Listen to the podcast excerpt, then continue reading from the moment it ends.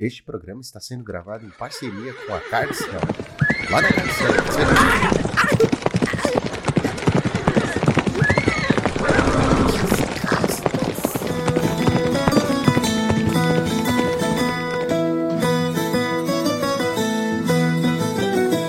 Ouçam todos, ouçam todos, trago a vocês as novidades da Cardselm que em uma união e uma aliança com o reino dos monarcas traz para vocês este episódio especial. Agora, uma vez por mês, vocês têm o direito, sem pagar nenhum imposto, de receber o episódio AK, o famoso Accumulated Knowledge. Exatamente, não espere mais. Agora você tem um encontro marcado com os maiores guerreiros que este reino já viu. Ouçam todos, ouçam todos, somente aqui no Draw do Monarca.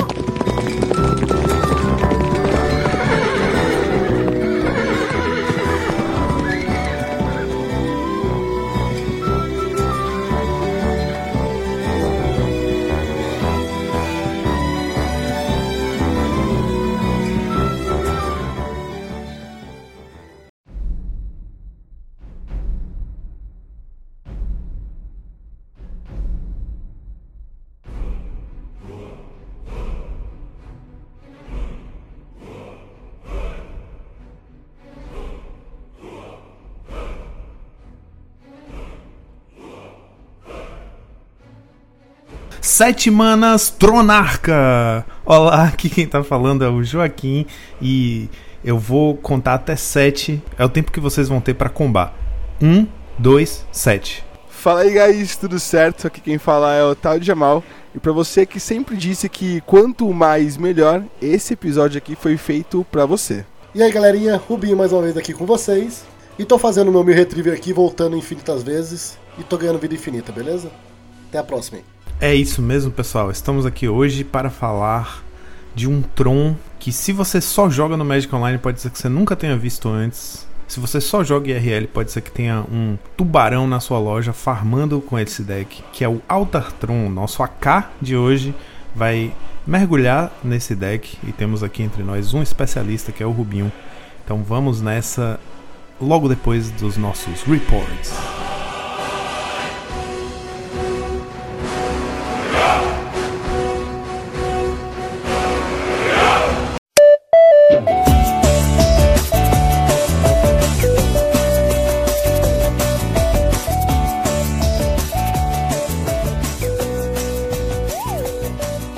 Então, Joaquim, bora lá, o que hoje temos mais, um evento muito diferente pra gente cobrir aqui, que é um evento IRL que aconteceu lá na Itália, nos dias 17 e 18 desse mês, né? Então, bora lá conferir o nosso Paupergeddon.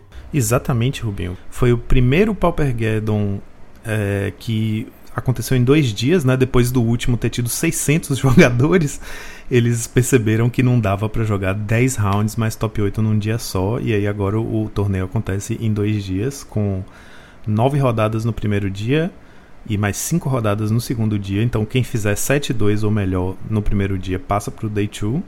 É basicamente um GP Pauper, né? Só falta mesmo se tornar um, é oficialmente um GP, mas a estrutura tá toda lá.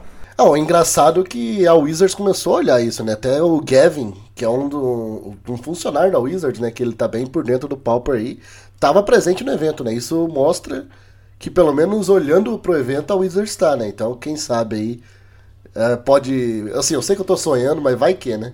Não, com certeza. Eu acho que isso representa muita coisa. Se olhar para o passado, né? Desde 2019, a unificação do formato, a transformação dele, dele num formato. É, num formato sancionado oficialmente. Depois já teve é, PTQ Pauper, né? Naquele Magic Fest Los Angeles, se não me engano, Las Vegas, acho que foi Las Vegas. Então, assim, vários passos que a Wizards vem dando de reconhecimento do Pauper e ter o Gavin lá no Pauper Gathering foi muito legal também nesse sentido. Tudo bem que ele estava de férias, né? Ele foi por opção dele, mas ele sendo o coordenador da PFP, tendo um contato próximo com o Ryzen, né? Que é um jogador italiano lá que faz parte da PFP acabou fazendo esse contato e conseguindo ir. É, eu acho que isso simboliza assim muita coisa. Pode ser. Ele estava lá, inclusive, na stream no final, na, na narração da, da final, ele estava na stream narrando. Foi muito legal ter ele lá, demonstra né, o interesse que ele tem pelo formato e com certeza essa curiosidade de um, um cara do design na Wizards ir para ver o, um torneio desse, né, que agora está acontecendo em dois dias, assim como como eu falei, num, numa estrutura de GP, talvez eles olhem para isso e reconheçam, pô, aqui tem potencial da gente fazer uns eventos grandes, Pauper, e dar muito público. É, tudo bem que esse, esse também teve um público menor do que o, o Paupergeddon anterior, que tinha sido a versão de inverno, né, que teve 600 jogadores, esse teve 481, mas ainda é um número bem alto. Exato. Outra coisa também que eu acho importante é pessoas com bastante renome na Itália tá também presente no evento, né? Por exemplo, até o Andrea Megutti, que já foi campeão de Pro Tour, se eu não me engano, né? Pro Tour ou GP? Ele já foi campeão. Ele já foi campeão do Mythic Championship, que era o Pro Tour da época, né? E já fez top 8 de vários Pro Tours. É um pro player. É, é um cara que tá jogando. É um jogador de multiformatos aí, quando esse, a gente tá falando de, desses campeonatos maiores da Wizard. É, então, ter ele jogando Pauper, ele inclusive fez top 8, né? Ficou, se não me engano, ficou no top 4 aí.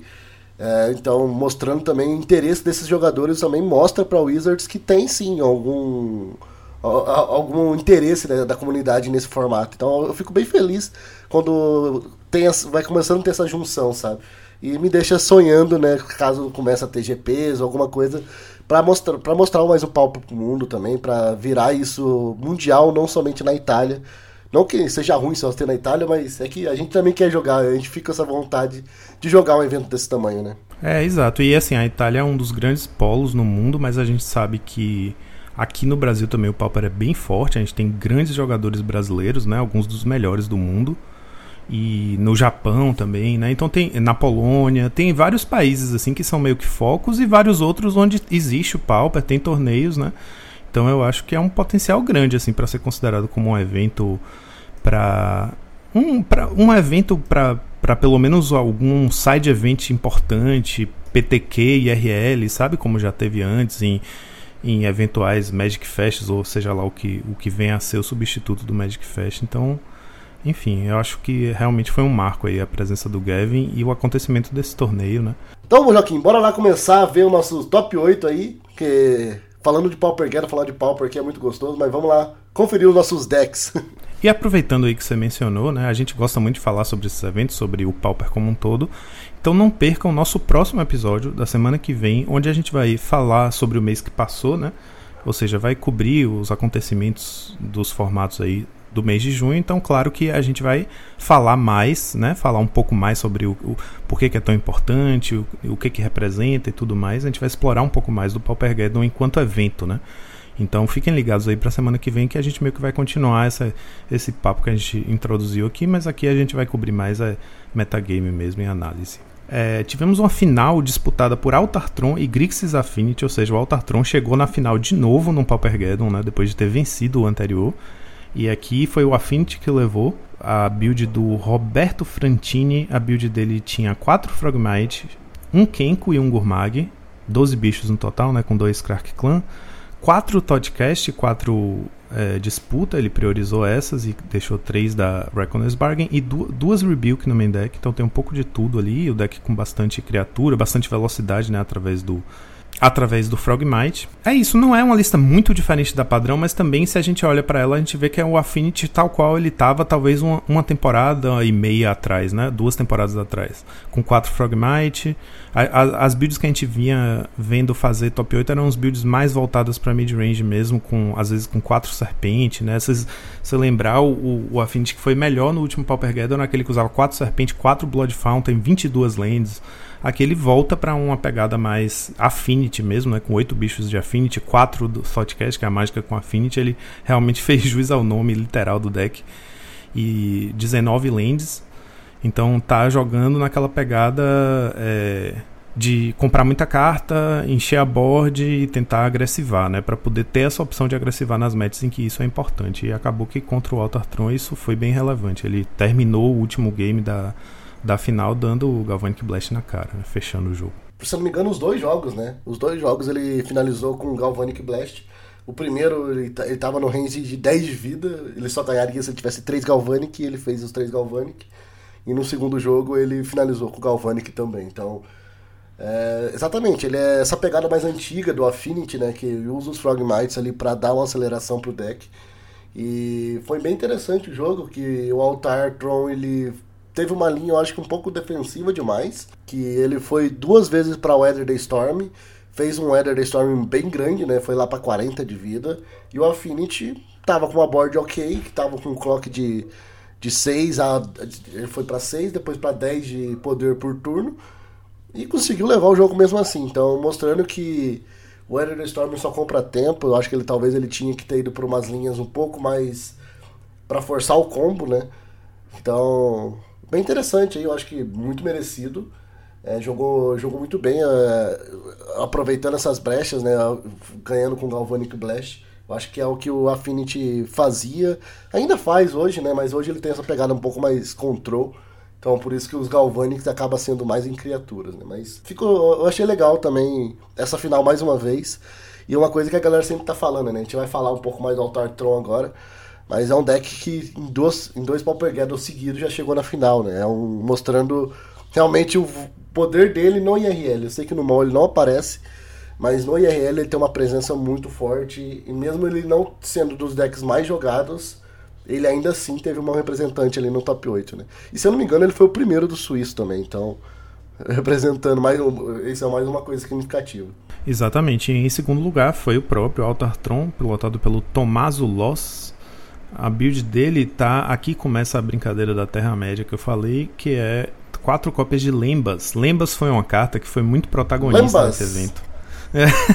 Para quem assistiu a stream do, do Paupergeddon, os narradores estavam tão empolgados com a carta, e a carta foi tanto assim a protagonista do fim de semana, né? O que todo mundo estava falando, que toda vez que alguém castava Lembas, em qualquer matchup que estava sendo coberta na, na, na stream, eles gritavam: Lembas! Aí era muito engraçado porque eu, eu deixei a, a, stream rolando aqui em casa o tempo todo, né? Enquanto fazia outras coisas, preparava almoço, trabalhava e tal. Às vezes eu tava assistindo mais, às vezes menos. E aí de repente, às vezes eu tava lá dentro e o computador aqui ligado e eu ouvia um grito: Lembas! Eu sabia que tinha castado, pelo menos. Exato. Então foi uma carta que chamou bastante atenção. A gente sabia do potencial dela, né? E realmente olhando para ela assim, é uma carta que não tem como você não imaginar ela vendo bastante jogo no Pauper, porque ela é basicamente um pré-ordem para qualquer deck, né? Ela, tudo bem, é mais cara, mas tem vantagem. Tipo, qualquer deck pode jogar com ela. Uma carta que entra, te dá card selection, te compra uma carta, ou seja, substitui, você pode sacrificar para ganhar vida e ela tem esse truque de voltar pro deck que em algumas situações pode ser relevante. Então não tinha como ela não jogar, né? Mas aqui realmente ela roubou a cena, apareceu em vários decks. E aí, nesse Altartron, foi a primeira aqui que a gente vê com quatro cópias de Lembas. Ele diminuiu um pouco o Icor, né? Tá com duas Icor. Aí a build dele tem algumas coisas específicas aqui. Um Teachings, que não é exatamente original, não é? Tipo, nunca vi Teachings no Altartron, mas ultimamente, né, nas versões mais recentes, nunca mais apareceu. E ele tem também só duas cópias do Altar no main deck e três cópias da Golem Foundry. Você é o melhor aí para poder falar um pouquinho sobre essa build. Exato. É, eu falei do, do deck campeão, né? Que ele tava jogando com quatro Mirk Smith, três Mirk Smith. E eu achava um número um pouco elevado. Aqui ele já tá jogando com um. Então é algo que a galera começou a experimentar também desde antigamente, eu jogando só um. E lá no deck, o último deck campeão foi o que revolucionou usando três, né? Vamos dizer assim. Uh, e ele, esse Mythical Titans, eu sei que ele busca muita coisa, mas ele é para buscar um draw. Então, meio que não faz tanto sentido para mim você gastar quatro manas para conseguir buscar um Deadly Dispute, sabe? É, eu prefiro talvez, sei lá, ter alguma coisa a mais para você dar um draw, é, ou às vezes até mais uma um makeshift munitions que ele não tá jogando, então ficou um pouco aberto. Pode buscar também o Elder Storm, por exemplo, mas eu não acho que pode ter feito diferença para ele, mas eu não acho que é a carta que vai mudar o deck, sabe? É, ela é um pouco lenta e assim, ele ele tá é um deck muito forte contra mid range, né? Então acho que mesmo com essas escolhas, como a gente chegou no top 8, vai ter uma coisa que eu falei lá no grupo do Monarchs, né? Quando a gente olhou o top 8, tava 3 Affinity, 3 Boros Synthesizer, é, um Mono Blue e ele, eu falei, cara, se ele não pegar o Mono Blue, ele é campeão. Porque ele tinha vantagem muito grande sobre todos os decks, né? E eles foi quase, ele chegou na final, não conseguiu ganhar a última ali. Mas é um deck bem interessante, eu gosto bastante dele. É, os três Frangin Marauders no sideboard era para ter sido feito alguma coisa ali contra o Affinity, mas não, não foi o caso, né? Então, mas tá bem, tá bem certinha a lista dele, assim. Tem alguns slots que são flexíveis e ele usou isso, né? Então, é bem. É, é, é, é entendível o porquê de algumas escolhas, talvez testes, ou talvez para ele ajudou bastante. Exato, isso que você falou do Teachings, né? Ele só tá usando uma cópia do Reckoner's Bargain, né? Que é como se fossem as cópias adicionais de Deadly Dispute. E a gente tem visto os jogadores cada vez mais aumentando o número, né? De, de draws, justamente para aquilo que a gente falou no, no episódio sobre cantrips e draws. Que é o Teachings te dá card selection, quer dizer, o, o topo de card selection, que é você realmente escolher a carta, é tutorar, né? Mas em compensação, a gente. É, é aquilo, né? Quatro manas, seis manas para dar flashback, enquanto o cartas como Disputa e Reckoner's Bargain vão comprar um monte, então você vai acabar, né, tipo, chegando nas cartas que você precisa e tem a vantagem daquilo que você sempre falou, que é o segredo do, do Altar Tron, que ele não é um deck Tron, ele é um deck combo e, e ele não precisa do Tron necessariamente para ganhar. Então, às vezes, é, é, mais útil você ter uma Draw Spell cega de duas manas do que uma, um Card Selection absurdo de seis, né, no, no cemitério, sei lá, Teachings. Então... É, isso aí eu acho que foi um pouco contra a tendência do deck, né, ultimamente, mas é como você falou, cada um tem seu jeito de pilotar, suas escolhas pessoais e para ele acabou vingando. Aí descendo para o nosso top 4, tivemos um Boros Synthesizer. Aliás, é, foi também, eu acho que o Boros Synthesizer foi o deck do evento, né? Ele apareceu bastante, ele é, inclusive foi um dos mais jogados do evento e justamente porque foi o deck que mais estava usando cartinhas de é, Senhor dos Anéis. Ele, as builds estavam usando Cast into the Fire, algumas no main deck, outras no side. Limbas apareceu bastante nesse deck. E alguns decks até usando aquela Improvised Club né, no lugar da, da Helix lá. Então, realmente esse deck aqui se prestava muito bem a acomodar essas cartinhas e acho que por isso ele já estava subindo no hype assim, já estava aparecendo desde antes do evento e no evento ele roubou a cena também. E aí a gente acabou tendo um top 8 que foram o Altartron e o Monoblue, como você falou, e três Affinities e três Boros Synthesizer.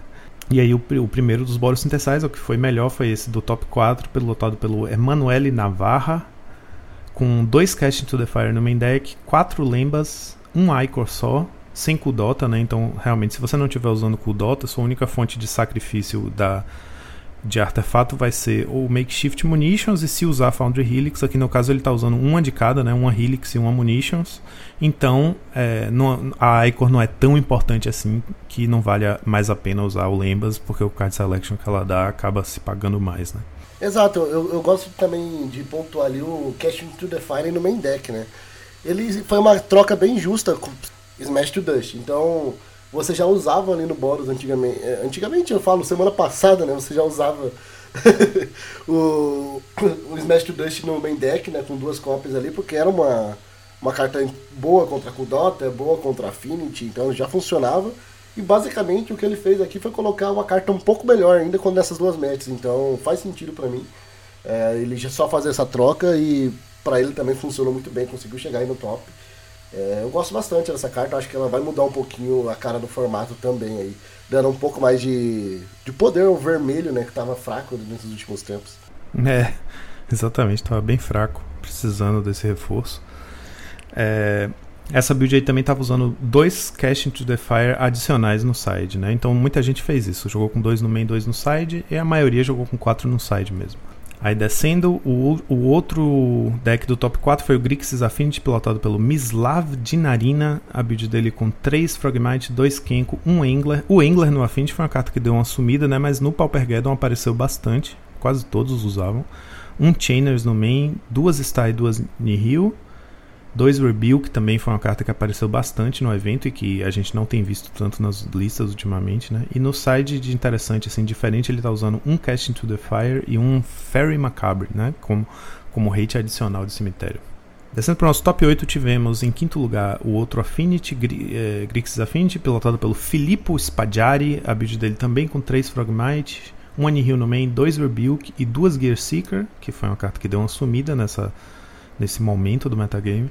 E aí no side ele está usando, além dos negates, um turn aside adicional para se proteger. Em sexto lugar, tivemos o Boros Synthesizer do André Mengucci, que é né, o jogador que a gente falou. Ele é produtor de conteúdo, acompanhar o YouTube dele vale muito a pena, é muito legal e ele está sempre jogando Pauper, né, de quando em quando assim. É, às vezes joga challenge, faz resultados interessantes, está sempre jogando com decks diferentes. Ele tem alguns decks que ele gosta, né, mas ele tinha pegado o Synthesizer para testar, fez um bom resultado na liga e foi com o deck. Aí ele colocou no deck dele de novidade só 4 Casting to the Fire no site. Então ele foi conservador e jogou com a lista como ele tinha testado, né? Apesar de ter entrado cartas novas, ele, por exemplo, tem duas Foundry Helix no main deck, ele não trocou pela, pela nova lá, o, o Club de, de duas manas, né? Que cabe melhor na curva do deck, mas a ideia é justamente que a Helix pega Guardian e que ele considerava uma, um, um desafio para o deck, um Guardian resolvido. É, e esperava que fosse aparecer bastante, né? Então ele resolveu manter o, a Foundry Helix mesmo, inclusive duas no main e mais uma no side. Ele estava realmente com medo do Guardian. A build dele usa quatro cópias da Barbed Better Fist, que é o, o artefatinho lá que faz token, né? Que você pode ficar voltando e, e fazendo mais tokens, enchendo a board. E duas cópias de Makeshift Munitions. Então, é, entre as duas munitions e as duas helix, ele tem bastante Alô? sacrifício no deck, então Icaro Spring continua fazendo sentido. Ele jogou sem lembas. É, e ele joga com um Crack Clan no main deck também e mais um no side, então ela, ele tem essa opção aí de fazer um sweepzinho. É, de resto, o side tá cabendo bem na curva, né? Fora essa Foundry Helix aí, que ele, né, como eu falei, resolveu manter duas no main uma no side por conta do Guardian, mas Fora isso, ele, as escolhas foram todas bem dentro da curva, né? Tudo no máximo custo 2. Então, Revoke Existence em vez de Dust to Dust. Cast into the Fire, né? Como é, hate adicional ali de, de artefato. Enfim. É uma coisa importante, eu acho que você bem comentou aí do, do Foundry Helix, né? Ela é uma carta que vai jogar ainda assim, eu acho, no boss. Eu acho que nessa ascensão dele. É, só que eu acho que ela vai ser uma carta de sideboard agora mais do que main deck. Temos agora o porrete improvisado, né? Que eu acho que vai assumir essa posição no main deck. E ela vai virar uma duas cópias ali no sideboard nessas metas que você encontra o Guardian, que é uma carta que lida muito bem, né? Então, acho que vai ter esse switch aí nas próximas semanas também, vendo aí, já querendo. Dando uma dica aí pra galera também, quem, quem gosta de jogar de Boros, acho que vai ter essa troca, então já, já, já guarde aí, já compre os seus porretes improvisados aí, que com certeza vai jogar nesse tipo de deck. Inclusive, quem sabe não nasce outros decks aí com ele também, né? Uma carta muito boa que, vai, que vem na coleção. Seguindo aí em sétimo lugar, tivemos o Mono Blue Fadas, pilotado por Andrea Beatrice, com 3 Brian Barrel e 1 Force Spike. E ele está jogando com 2 Preordain, 3 Off On Mind, e no side ele tem duas cópias de Spire Golem. E aí, em oitavo lugar, fechando, foi o terceiro Boros Synthesizer, pilotado pelo Marco Casotto. A build dele com dois Crack Clan no main, duas Icor e três Lembas, duas Foundry Helix no main, como você falou aí, né? Uma carta que deve continuar vendo o jogo. E aí no site ele tem uma cópia adicional do Crack Clan e quatro Cast into the Fire. E os nossos top decks do Paupergeddon tivemos, em primeiro lugar, Mono Red Burn com 15% do meta. Só ressaltando aqui que aqui estamos juntando os dois decks, né? O Mono Red Kudota e o Mono Red Pingers. Que. Outro detalhe interessante aí, teve uma trend no Twitter esses dias, uma enquete, né? Que o Calicais, que ele acabou de colocando lá, perguntando pra galera se, se vocês consideravam o, o Kudota e o Pingers decks diferentes, né? Diferentes arquétipos. E a maioria da galera, mais de 80%, votou que sim. Então, realmente a galera tá separando esses dois decks pra galera, isso são decks diferentes. Então, pra, não é só a gente aqui no podcast que está dizendo isso. É, e isso é relevante porque na hora de você contar os percentuais de meta, né? Isso teoricamente salvaria o, o mono red, salvaria o vermelho, mas em mais uma instância, né, de, de qualquer consideração de banimento, porque se você considera que são dois decks diferentes, não dá para dizer que um deck tem 15% do meta, né? Se você separa em geral é quase metade metade, quase sempre, assim. então é tipo desses 15%, 7% um, 8% outro. A gente soma porque são parecidos, tem muitas cartas iguais, mas a gente sabe que os planos de cada deck é bem diferente, então isso acaba meio que salvando a pele do vermelho aí, porque se tivesse assim, ah, tem uma estratégia absurda que usa tal carta e precisa ser banida, ia ser todo mundo jogando com essa build, né? Então, isso acho que dá uma, dá uma linha a mais assim de, de salvaguarda pro deck. Em segundo lugar, tivemos Mono Fadas com 13% do meta.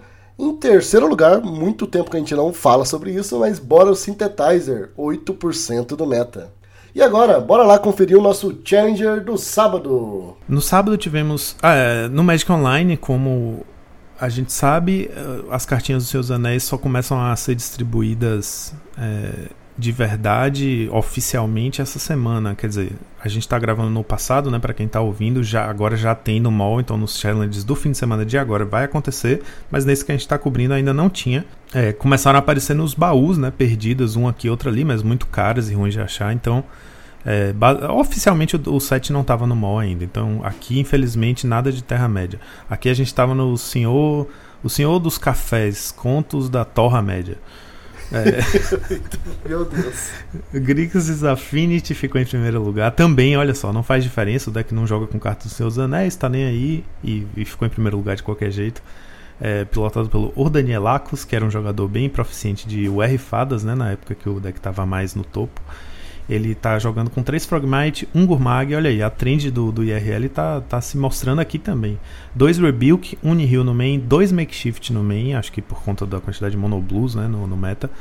É, a gente cobriu a última vez essa build do O Danielaco semana passada. Falando, eu falei que era uma build um pouquinho retrô, né? Tipo, uma build que tá um pouco fugindo da tendência do deck ultimamente. Que foi o que aconteceu em IRL no, no Paupergeddon também. Estava falando isso no instante. Então aqui ele foi lá e venceu o challenge com essa build que, se você olhar, parece muito uma lista de, sei lá, dois meses e meio atrás, três meses atrás, né? É, então ele meio que reverte as tendências que o Affinity teve nesses últimos tempos, exceto pelo fato de estar jogando com 20 lands ali, que eu acho que foi uma coisa que acabou vindo para ficar mesmo. Mas assim, isso de voltar a usar Frogmite, usar Gurmag no main, né, usar duas Rebuke ali para ter alguma forma de interagir na stack e, e acho que tudo isso mostra que a, o martelo sobre a build oficial ou melhor do Affinity ainda não está batido, né?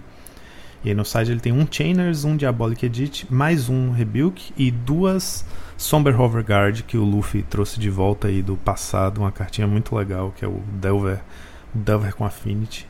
O, o Danielacos joga com duas delas no side só. Em segundo lugar, tivemos o talvez a carta que faça essa, esse Hoverguard estar tá no side aí, que é o Mono Blue Fadas, pilotado pelo Backoff. A build bem padrão, exceto pelo fato de que está jogando com dois Force Spike em vez do Spell Piece no main deck. Eu acho que é uma troca justa. A galera sempre fica trocando entre elas, eu acho que faz, faz bem. Faz sentido de acordo com o meta, né? Por exemplo, o meta de Skyfisher, você vai querer dar um, ter um Force Spike ali para fazer no turno 2 ou 3 ali para conseguir eliminar, é, counterar o primeiro Skyfisher e depois continuar agrando, né? Eu acho que é o. Faz sentido para mim ficar fazendo essa troca. E depois você volta pro Spell Pierce, porque a galera vai começar a jogar em torno de Force Spike e você fica fazendo essas troquinhas aí, eu acho que é bem interessante. É, essa, essa permuta entre as duas cartas tem essa vantagem, né? O oponente nunca sabe o que esperar.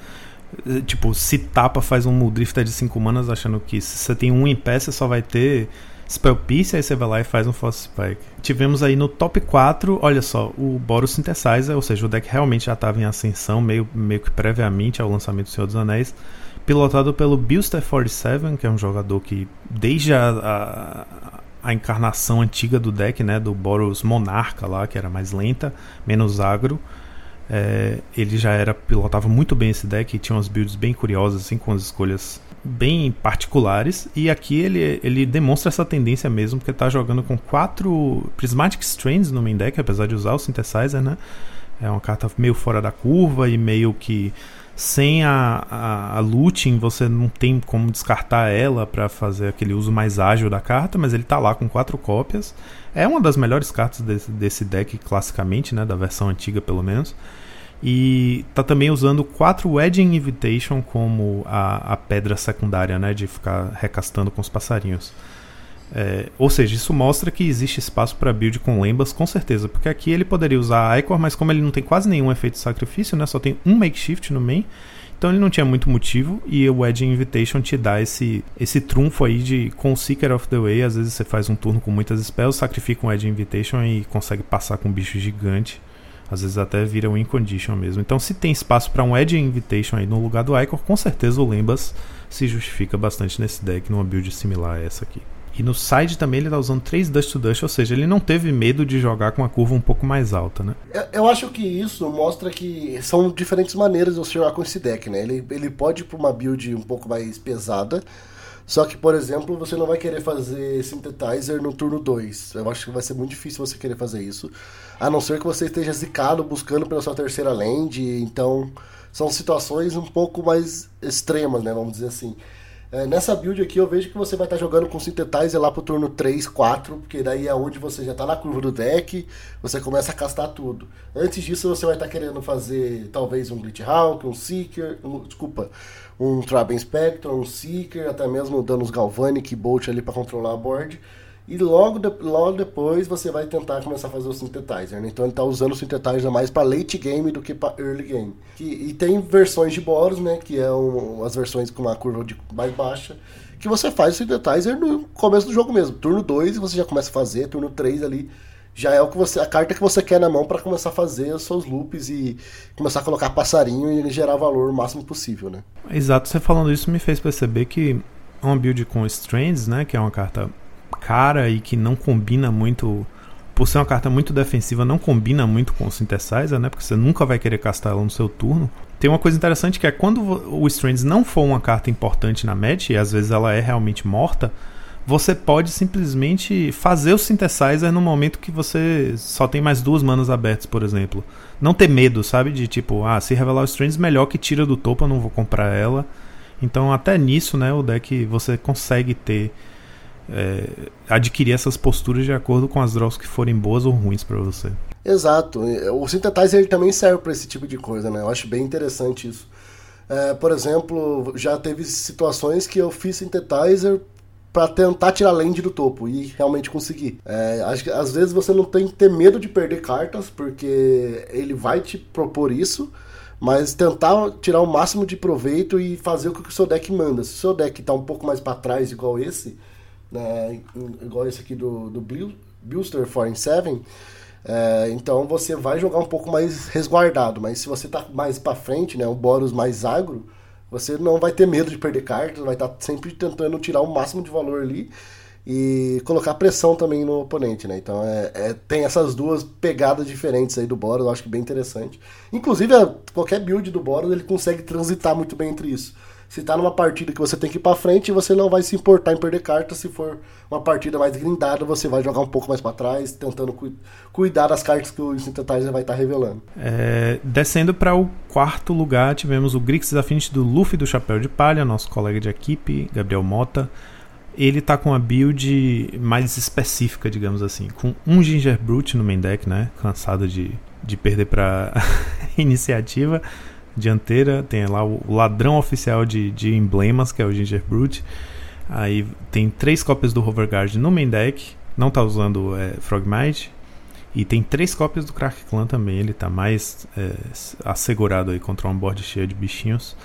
E aí ele tá com, a, com uma split de duas Chromatic Star, duas Nihil Spell Bomb no main, um Chainers no main, e aí no side ele tem bastante remoção com 3 cast down e um Chainers adicional, além de duas cópias de Unexpected Things. Seguindo então para o nosso top 8, tivemos em quinto lugar o Golgari Garden, pilotado pelo Daniel Pena 397. A build dele, de curioso, está usando 3 cópias de Blood Fountain, é uma carta que demonstra um deck que está jogando bem para late game, né, bem para recursividade, para o grind, porque é uma o deck não tem tanta criatura assim e não tem formas, digamos assim, autônomas de jogar criatura no cemitério, a não ser a própria Blood Token do do Blood Fountain. Então, é, normalmente você vê um Blood Fountain ou dois, né? O deck normalmente joga com 8 a 12 criaturas, ele no caso aqui tem 12. E ter esse tanto de Blood Fountain realmente é uma segurança pro late game aí, pra Mirror Match, match grindada contra Affinity, etc. E no side ele tá usando uma cópia de Unmake. E também no split que ele faz ali entre Divest e Duris, né? Divest é uma carta, acho que tá bem pouco lembrada no formato, né? É uma carta que pode até tirar lands ou criaturas aí. Então eu gosto bastante. Descendo aí em sexto lugar, tivemos Mono Blue Fadas, pilotado por Aldrin. A build tá com um Spire Golem no main deck no lugar do quarto Brian Barrel, né? E uma Dispel e um Smoke Shroud, tá com esses one-off aí. E no sideboard uma cópia adicional de Dispel e tá jogando com 4 Gutshot no side também. Em sétimo lugar tivemos o Mono Red 8-Rack Deck Wins. Eita, eu coloquei esse nome aqui porque essa build aqui tá bem curiosa. Ele não usa Kuldota, então não é, nem bem é o Kuldota, não tem Galvanic Blast, tem poucos artefatos, não tem lane de artefato, né? Só tem o, o Synthesizer mesmo. Mas o deck também está construído de uma forma bem interessante aqui, que é o seguinte: a curva é mais alta, então tem 19 lanes, ele tem bastante carta de custo 2, ele tem 8 rack, né? 4 impulso, 4 Reckless Impulse, 4 Rains Resolve, 4 Searing Blaze, que é uma carta de custo 2 também, e que faz bom proveito de você continuar comprando land, né? E ele então tem essa curva voltada para um deck que joga bem o late game, com 3 Dwarven Forge Chanter, né? O anãozinho lá que tem Prowess e que nunca mais apareceu, 4 Cassick Flame Breather, que dá uma desviada aí do, do combate, não, não depende do combate para fechar o jogo, e duas cópias do Crimson Fleet Commodore, que é o Shrek. Então esse deck tá se aproximando do Big Head, né? Que o Big Head é um conceito de, de mono head mid-range, né? Que usa suas burn spells, é, que, que na verdade faz bom proveito da flexibilidade das burn spells, né? Que tanto podem ir na cara quanto podem matar bicho. Então o deck consegue fazer um papel um pouquinho de controle, assim, se desenvolver, tem plano pro late game. Nesse caso aqui, além do, do tanto de card draw que ele tem, ele tem remoções de bicho eficientes, no caso de Searing Blaze, né? Tem Lava Dart, que é uma carta que também é uma carta eficiente, que faz o, o Double Cast. E ele tem o Crimson Fleet Commodore para se o jogo estagnar e ele ficar, ficar aquela board travada, ele tem tanto o Classic Flame Breather para ficar dando dano adicional, quanto o, o Shrek para comprar carta adicional todo turno. Então é um deck interessante, está puxando aí para uma terceira. Eu não sei se vai vingar, mas é interessante ver um, uma terceira via para o Mono Red, né? Que é uma com a curva mais alta e, como eu falei, assim, se aproxima do conceito daquele arquétipo que é o Big Red, que é um deck mono red burn mid range. Eu, eu achei bem interessante, para ser bem sincero, talvez até viajando aqui eu já fico pensando em colocar coisas um pouquinho diferentes aí, por exemplo, a Sandstone Needle, para quem não conhece, é uma land, é a Depletion Land vermelha, né? Então, porque normalmente esses decks, né, Big Heads, eles têm umas maneiras de rampar com terrenos, normalmente no Legacy eles já têm a Soul Land, né? Isso e a Sandstone Needle seria a Soul Land do Pauper. Então, talvez para você conseguir acelerar aí para conseguir fazer um dobrar as mágicas no turno 2 ou 3, a Sandstone Needle é uma boa escolha também. Tem, tem ferramentas, tem ferramentas pra gente criar um deck assim agora, né? Porque já tem bastante carga de vantage, tem, igual você falou, bastante burns ali para conseguir responder, tanto batendo criaturas quanto dando dano na cara no oponente. Eu, eu acho uma escolha bem interessante. É, e se, assim, tem mil jeitos de construir mais pra esse lado, né? Se você quiser usar, por exemplo, só Montanha Nevada, você pode usar o Scred como uma remoção para bichos maiores, se você for jogar realmente para late game.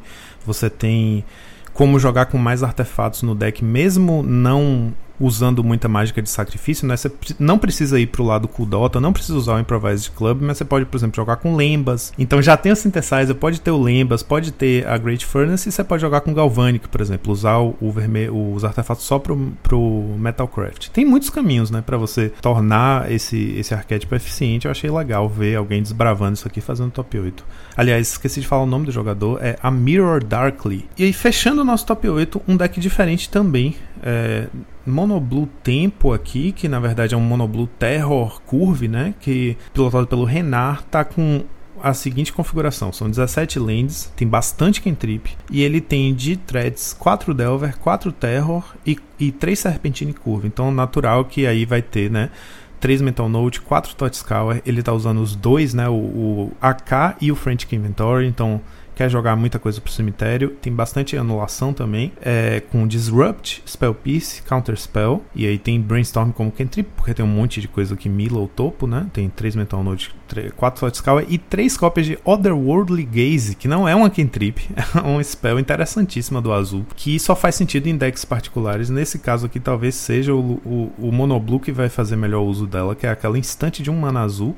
Você olha as três cartas do topo do seu deck e aí você pode colocar qualquer número delas no cemitério e o resto de volta no topo em qualquer ordem. Então, basicamente, é um Surveil 3, né? O flashback dela é um qualquer e um azul. Então, é uma carta que não se substitui na sua mão, mas quando você casta ela do flashback, você também não gasta nada da mão. E nesse deck ela faz bastante sentido porque você tem oito, né, da, da French Inventory Accumulated Knowledge que vão meio que compensar, né, pelo fato de você ter meio que gastado uma carta para manipular seu topo. Nesse caso aqui, ele pode simplesmente ser considerado, por exemplo, um Dark Ritual azul, né? Pra você fazer Tolarian Terror. Achei legal a, a, sacada de lembrar dessa carta aqui, porque ajuda no brainstorm, ajuda a acelerar a draw dos AK, ajuda a acelerar a Tolarian Terror, é, sinérgica com Serpentine Curve, né?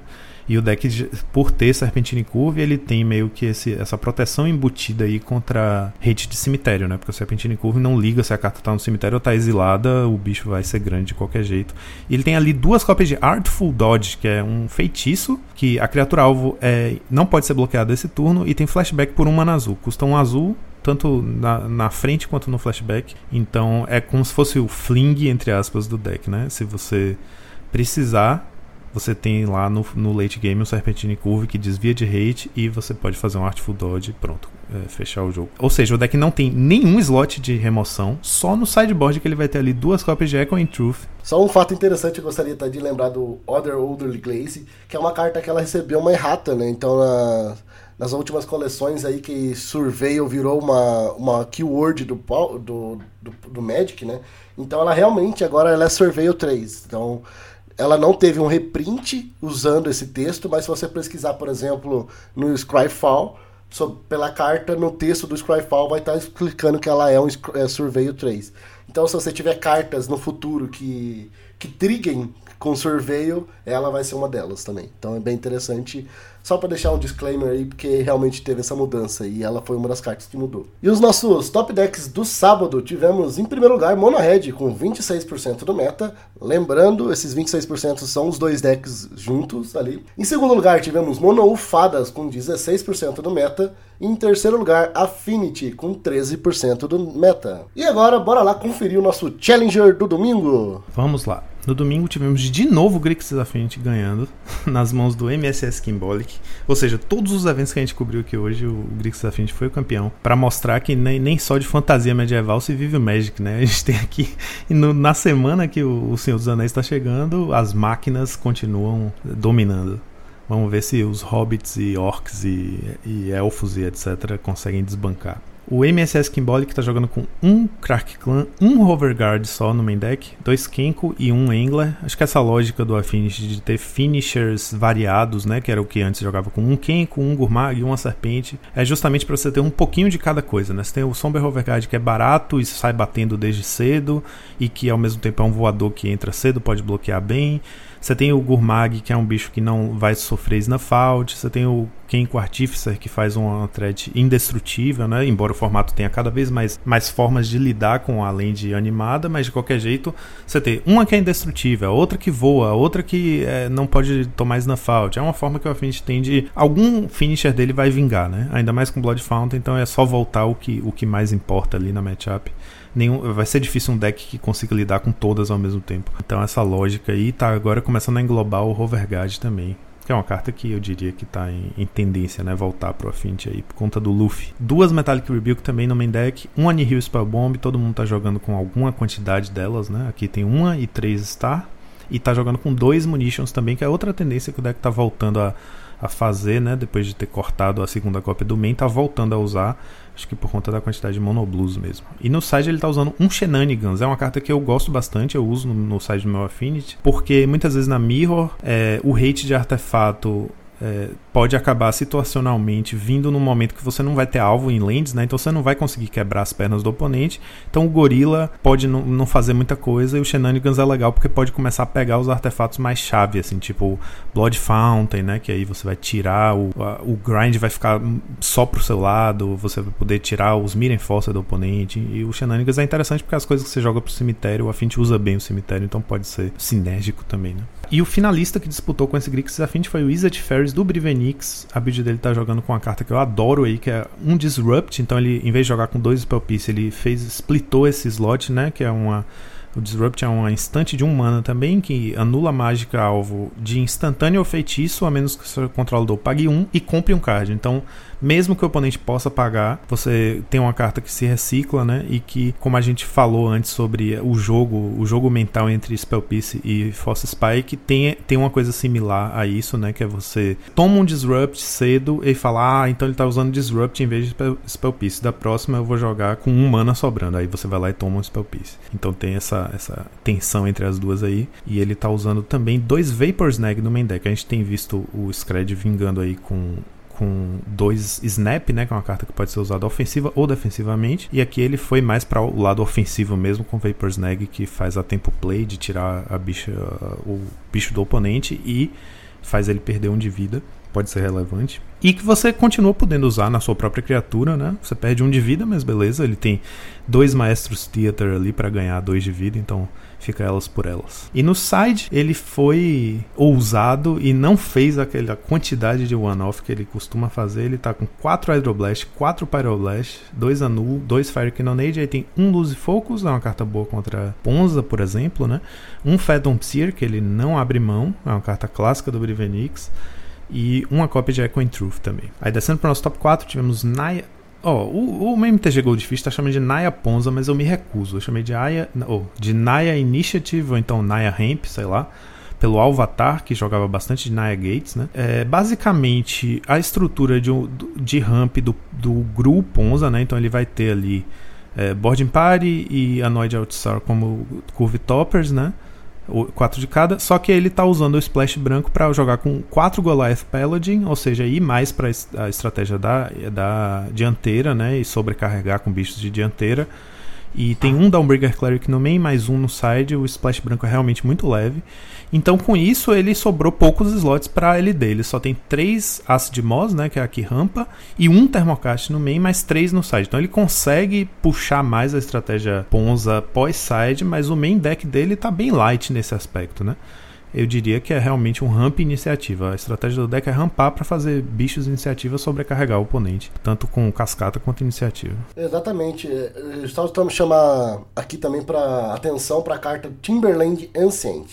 É uma carta que acho que a galera não vai conhecer, é uma criatura, é um Tree Folk de 6 manas, 4 genéricas, 2 verdes. É, e ela tem Rich Trample 6-5. É, e ela tem outra habilidade que é, é Flourish Cycling, que é 2 manas só esse Force Cycling dela. E já temos um upgrade dessa carta aí, que é um Force Cycling por uma mana que chegou nessa nova coleção. Acho que isso, talvez, caso vocês queiram jogar com esse deck aí, vocês já conseguem fazer esse upgrade aí também. Então é bem interessante aí estar tá usando essa carta aí. E, e ela também funciona para pegar no cascata, né? Um bicho 6-5 Trample Reach no cascata ali do, do Anoid Altsar, não é uma carta a se jogar fora, né? Então é bem interessante. Exato, e ele meio que completa ali, né? Joga junto do Acid Mouse porque ele vai buscar a floresta, então ele pode encontrar a floresta que é planície e a floresta que é montanha, né? Que o deck joga com uma cópia de cada. Então ele pode também fazer o mana fixa, embora seja um pouco mais lento. É interessante esse slot aí. Fechando o top 4, tivemos o Mono Blue pilotado pelo Back Off, de novo a build com duas Force Spike no lugar dos uh, Spell Piece no main deck. Aí descendo pro top 8, quinto lugar, Jeskai Ephemerate pelo Captain Subasa com um Kenko e um Downbringer no main. Aí ele tá usando a remoção de remoção dois bolts e três screds e dois smash to dust, pouca remoção. E o side dele ultra focado também, com cinco cópias de Pyroblast, cinco de Hydroblast, quatro Revoke Existence, ou seja, tá hiper focado, ganhar de Mono Blue, ganhar de Mono Red, ganhar de Affinity e duas cópias ali de ou uma cópia que sobra, né, de Fire Cannonade para ter um sweeper contra um deck um pouquinho maior do que só bichos 1/1. Em sexto lugar, tivemos Mono Red Blitz pelo Gershi. A build dele tá usando um Ungitu Amplifier como 13 terceira threat do deck, né? Que é um bicho 2 manas 1-2 que tem um kicker lá que é irrelevante, mas ele também cresce 2 de poder quando você casta mágica, parecido com o Kunifin de 2.0 lá, que é o Festival Crasher. E ele tá usando 3 Raise the FG no, no sideboard, que é uma carta que eu acho interessante notar aqui, porque foi uma cartinha que quando apareceu eu falei, ah, essa carta tem uma aplicabilidade num deck específico, e é exatamente nesse deck, porque é um, uma mana vermelha instante e aí você escolhe um que é destrói um artefato ou a criatura atacante alvo recebe mais dois, mais dois até o fim do turno. Então esse é o melhor deck para usar ela, porque na pior das hipóteses ele é um pump pro seu bicho. Né? Em sétimo lugar tivemos um Gru Ponza pilotado pelo Gift Given com 10 LDs no main deck. Aqui sim é um Ponza. Ele tá com 4 Thermocast, 4 Acid Moss e 2 Stone Rain. Ele tem mais um Stone Rain no side, além dos 3 The Glamour e 2 Smash to Dust que podem acabar entrando no papel de, de LD também. Então o deck realmente pega pesado aqui no chutar a canela do oponente. Fechando nosso top 8, Grixis Affinity, um sandubão de Grixis Affinity aí, pilotado pelo Sand Dog MTG o cachorrinho areiento do Magic. E com um Crack Clan, dois Kenko, três Frogmite, um Gourmag Angler. Tá com a build do Danielacos. É exatamente a build do Danielacos que venceu no sábado. E os nossos top decks do domingo foi, em primeiro lugar, tivemos Grix Affinity com 19% do meta. Em segundo lugar, Mono Red com 14% do meta. Em terceiro lugar, Mono Fadas com 10% do meta. Agora, Rubinho, extraordinariamente, eu vou trazer o nosso Monarchs Responde, ou a, a sessão em que a gente fala sobre correspondências, para o final do nosso report, já que a gente não tem listinha da semana, que hoje é a K. Nossa listinha da semana é o próprio deck da semana, quer dizer, o deck do mês, né? Então vamos aqui fazer extraordinariamente fechar os nossos reports. Você vai entender por quê com, uh, com essa parte do Monarchs Responde. Primeiro falar aqui que a gente teve a nossa enquete da semana passada, que a gente cobriu a coleção do Senhor dos Anéis, perguntando qual foi a cor que teve melhores cartas da coleção. E a gente teve o vermelho ganhando em primeiro lugar com 50% dos votos, e em segundo lugar tivemos branco com 25% dos votos, e o terceiro lugar foi um empate entre azul e artefatos, 13% para cada. Preto e verde e lentes não tiveram nenhum voto. É, bem interessante, né? Acho que o vermelho tá mais que correto aí. Tivemos duas cartas que com certeza vão ver jogo no formato, né? Então, realmente, acho que a galera conseguiu mostrar isso pra gente aí na nossa enquete. E a gente viu também já pelo Paupergeddon, né, que as principais cartas aí, fora o Lembas. Lembas?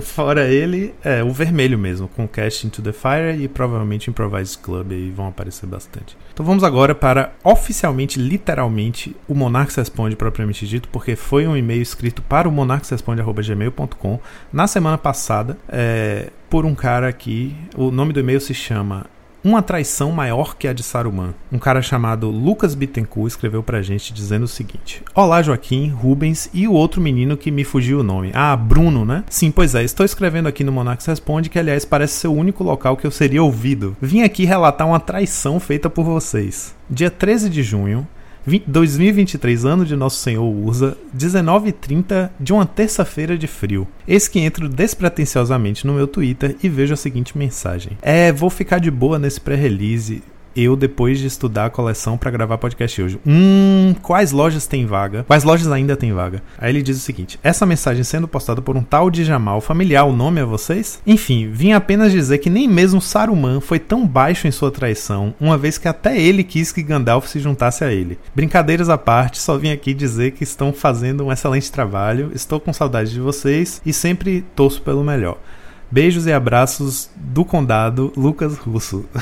Nosso querido Lucão apareceu aqui para dar uma crise de ciúme e reclamar da traição do Jamal. por, por ter deixado ele de fora.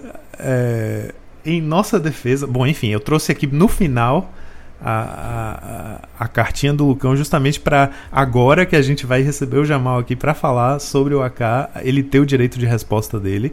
Mas antecipando aqui nossa defesa, eu só não pensei em chamar o Lucão porque eu achei que ele estava realmente aposentado do Magic, dando um tempo geral. E mesmo sabendo que ele ama o Senhor dos Anéis, eu achei que ele não ia se interessar em parar para olhar as cartas, né? Já que ele tá um pouco, ele tava um pouco cansado do Magic, isso é o que eu tenho a dizer em minha defesa. Mas mesmo assim, fiquei muito feliz em ver essa bronca aqui do Lucão essa bronca barra eh, recadinho de saudade aqui, de expressão de carinho da forma dele. Um beijo, Lucão, muita saudade de você. Não, eu fico muito feliz de ver o Lucão respondendo pra gente aí também. Mandar um abraço, dizer que a gente tá sentindo muita saudade também aqui do meu lado. E, pô, é, vendo uma mensagem dessa aí, só vai deixar agora que a gente vai chamar ele toda hora, né? Eu também tava com, essa, com esse pensamento, falei, pô, vou deixar o, o Lucão dar uma descansada, não vamos, vamos ficar enchendo o saco dele ali, mais do que a gente já enchia, né? Então, mas agora, sabendo que ele quer participar aí, pode ficar tranquilo que, é. querendo ou não, logo logo a gente chama ele. Pelo menos uma. A gente vai trazendo ele aos poucos de novo aí pro podcast. Exatamente, eu tava guardando para chamar ele quando fosse falar de uma coisa que não fosse tão Magic, mas agora que a gente sabe que se o Magic se aproximar o suficiente das coisas que ele gosta, ele vem, então tá anotado. Mas agora vamos deixar o Jamal se defender também, responder logo depois da nossa vinheta. Muito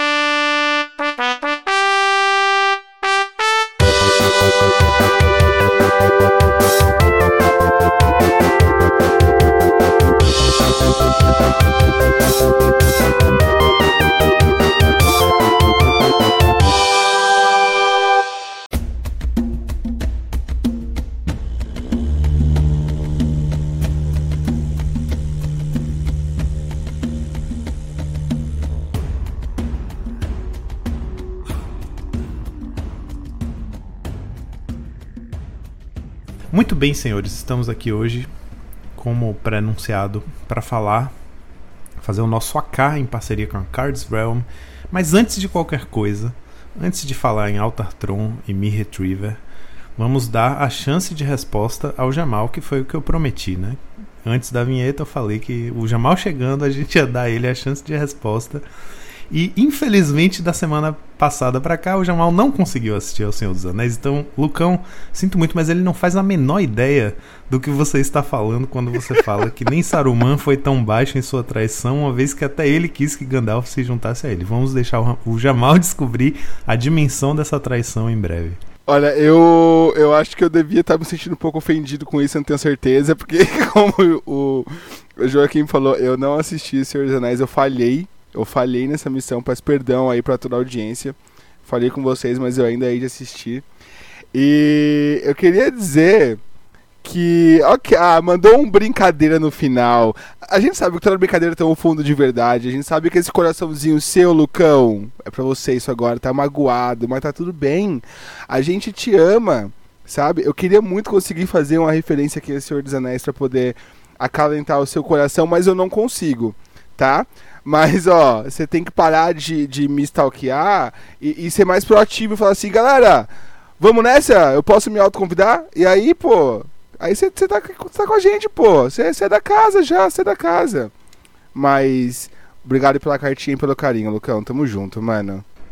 É isso, parecido com o que a gente disse, né? Visita visita que é da casa não é visita. Pode abrir o armário, pegar o copo, abrir a geladeira, pegar a bebida. A gente já trata como se fosse da casa, né? É até estranho, né? Quando a gente chama alguém que já é de casa para ser uma visita. Não faz sentido isso. exatamente, exatamente.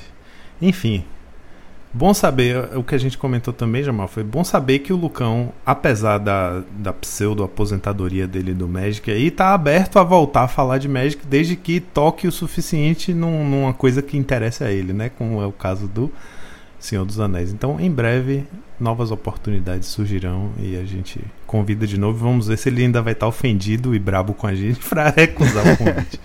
Não, pois é, quem sabe quando a Wizards né, vê que esse negócio de fazer parceria com franquias de sucesso dá certo, lança uma de Star Wars, aí tá aí já o convite feito de antemão. A gente nem sabe se vai ter esse, esse rolê aí, mas se tiver, tá lançado já. Exatamente. E não acho longe da, da, do reino das possibilidades, porque a Wizards, esse Realms Beyond aí, já. Acho que o céu é o limite. O céu, a galáxia, muito de, num passado muito distante, é o limite. Quem sabe logo logo a gente tem o, o Luke Skywalker aí também no, no Magic, né? Agora sim, meus queridos, estamos aqui para mais um AK em parceria com a nossa queridíssima Cards Realm. Eu tô aqui com a página do deck no metagame. O Jamal mais cedo perguntou: cadê? Já tem a, a listinha para eu já começar a dar uma olhada? E foi a ela que eu recorri, como sempre, essa página de metagame da Cards Realm. Eu acho incrível. Né? A partir de lá você pode acessar qualquer deck do formato. É, eles tem estão ranqueados de acordo com a, a porcentagem de presença no metagame dos eventos online, né, considerando tanto os eventos da própria Cards Realm quanto os eventos do, do Magic Online, né, ligas e, e challenges e tal. E aí você tem acesso a todas as, as listas de variados decks, né, que estão lá classificados como decks diferentes. E quando você clica, abre um hub central daquele deck, onde você encontra uma breve descrição em cima, a lista que fez o, o melhor resultado recente e aí embaixo você vê ali um percentual né, de é, quatro cópias dessa carta em 100% das listas, e assim vai para baixo, né? Tipo, então, por exemplo, três cópias em 100% dos decks, e até chegar na, em todas as variações e no sideboard também. E aí lá embaixo você tem as decklists recentes, né? As últimas vezes que os, os decks apareceram em torneios. E na barra lateral Ainda tem ali, por exemplo, um link de um artigo, no caso aqui do Altartron, que, é, que a gente vai estar tá linkando para vocês. Tem um link do artigo do Thiago Foguete fazendo um, um Deck Tech Sideboard Guide. Embaixo a gente tem ali resultados, então tem as percentuais de match win, né, contra decks diferentes. Sem contar também, Joaquim, que tem uma excelente feature ali que eu, não sabia que isso existia até hoje, né, porque a gente está falando de deck combo que é depois que você desce ali um pouco abaixo das cartas com percentual de jogabilidade nos decks, ele tem as cartas que fazem parte do combo. Então, se você olhar ali, ele mostra exatamente as cartas que comba, né? Então, como você vai ter que preparar o setup para conseguir combar no, de fato no deck, né? Então, ele, ele Nesse caso do deck ele usa o Golem Foundry, o Altar Node e 2 mil Retrievers. Então já tem ali listado para você separadinho para você saber quais são as cartas que você tem que juntar para você combater também. Então assim, a gente tá falando de um deck que como quem tá acostumado a ouvir a gente nos reports conversando sobre ele, né, ele aparece bem pouco nos eventos do Magic Online e ele aparece bastante nos eventos IRL. E mais especificamente, não é nem que ele é o mais jogado, ele nunca tá nem no top 3 assim de decks mais jogados de, de grandes eventos IRL, mas é sempre um deck que performa muito bem, né? Então a gente cobre ele quando a gente passa por eventos IRL, tá sempre no top 8, sempre no top 4. Nos dois últimos Paupergeddon, como a gente falou hoje, ele foi para final, né? Então é um deck que tem uma potência incrível, mas que tem esse empecilho de ser difícil de pilotar, né? Você tem que clicar muitas vezes, são são loops que na vida real você simplesmente declara o loop, demonstra o loop e fala, vou repetir isso aqui x vezes, né, infinito basicamente. E no Magic Online você tem que fazer cada uma dessas vezes e às vezes se torna meio, meio impraticável. Então o deck tem essa barreira aí.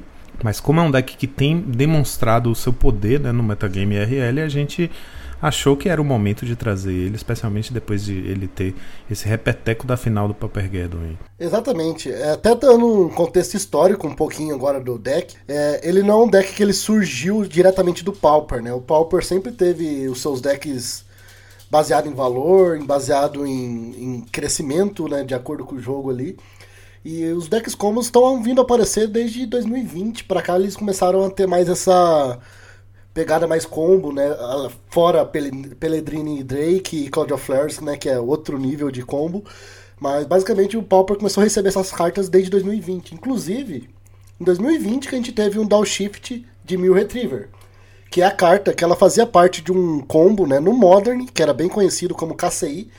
Então era um combo que ele não necessariamente tinha um loop, para finalizar, mas ele conseguia comprar o deck inteiro. Então você, é, você tinha que demonstrar um loop com o Scaptrawler, o Retriever e o KCI em jogo. E você tinha que ter pelo menos algumas pedras de mana no cemitério para você continuar comprando o deck inteiro e depois você mataria de ou de Haku, você fazia um monte de 15 manas, colocava em Haku na mesa e ganhava o jogo, ou você tinha uma birita, uma birita lá, Spell Bomb, que é a Spell Bomb vermelha, ela inclusive é Pauper que você fazia o loop com ela, voltando toda hora do cemitério e matava o oponente com isso. Então, não necessariamente era um combo fácil no, no Modern, mas também era um combo bem forte, inclusive foi banido, né? Então, quando ele foi banido, passou-se um tempo, o Mir Retriever veio para o Pauper. E quando ele chegou, né, foi até engraçado que todo mundo falou: Meu Deus, essa carta veio pro Pauper, vai quebrar o Pauper no meio, não, essa, o Pauper não está preparado para isso. E logo já se fizeram uh, relações com ele com o altar da Shinod, que é um praticamente um KCI de três manas, só que KCI é muito mais forte, né? O fato de KCI é, poder sacrificar qualquer artefato para adicionar duas manas é muito, muito mais forte do que sacrificar somente criaturas, que é o caso do altar. Né? Então, o, quando ele chegou no Pauper, a galera tentou fazer várias builds com ele, né? Usando redutores de, de artefato, como um Spectre, eu esqueci o nome dele agora, mas tem um de uma mana é, de duas manas, que é uma genérica, uma azul, 1 barra 2, e os artefatos custam a menos. E tem um outro também que veio logo depois, que é 3 manas, e as criaturas e os artefatos também custam a menos. 3, 2, 3 manas. Então você. A ideia mas basicamente era fazer um Affinity, né? Então você tentava. A primeira build que saiu disso era isso. Você fazer um eggs com esses redutores para você conseguir colocar cartas na mesa, colocar os eggs na mesa e comprar o deck inteiro. Era a primeira tentando fazer o mais próximo que possível.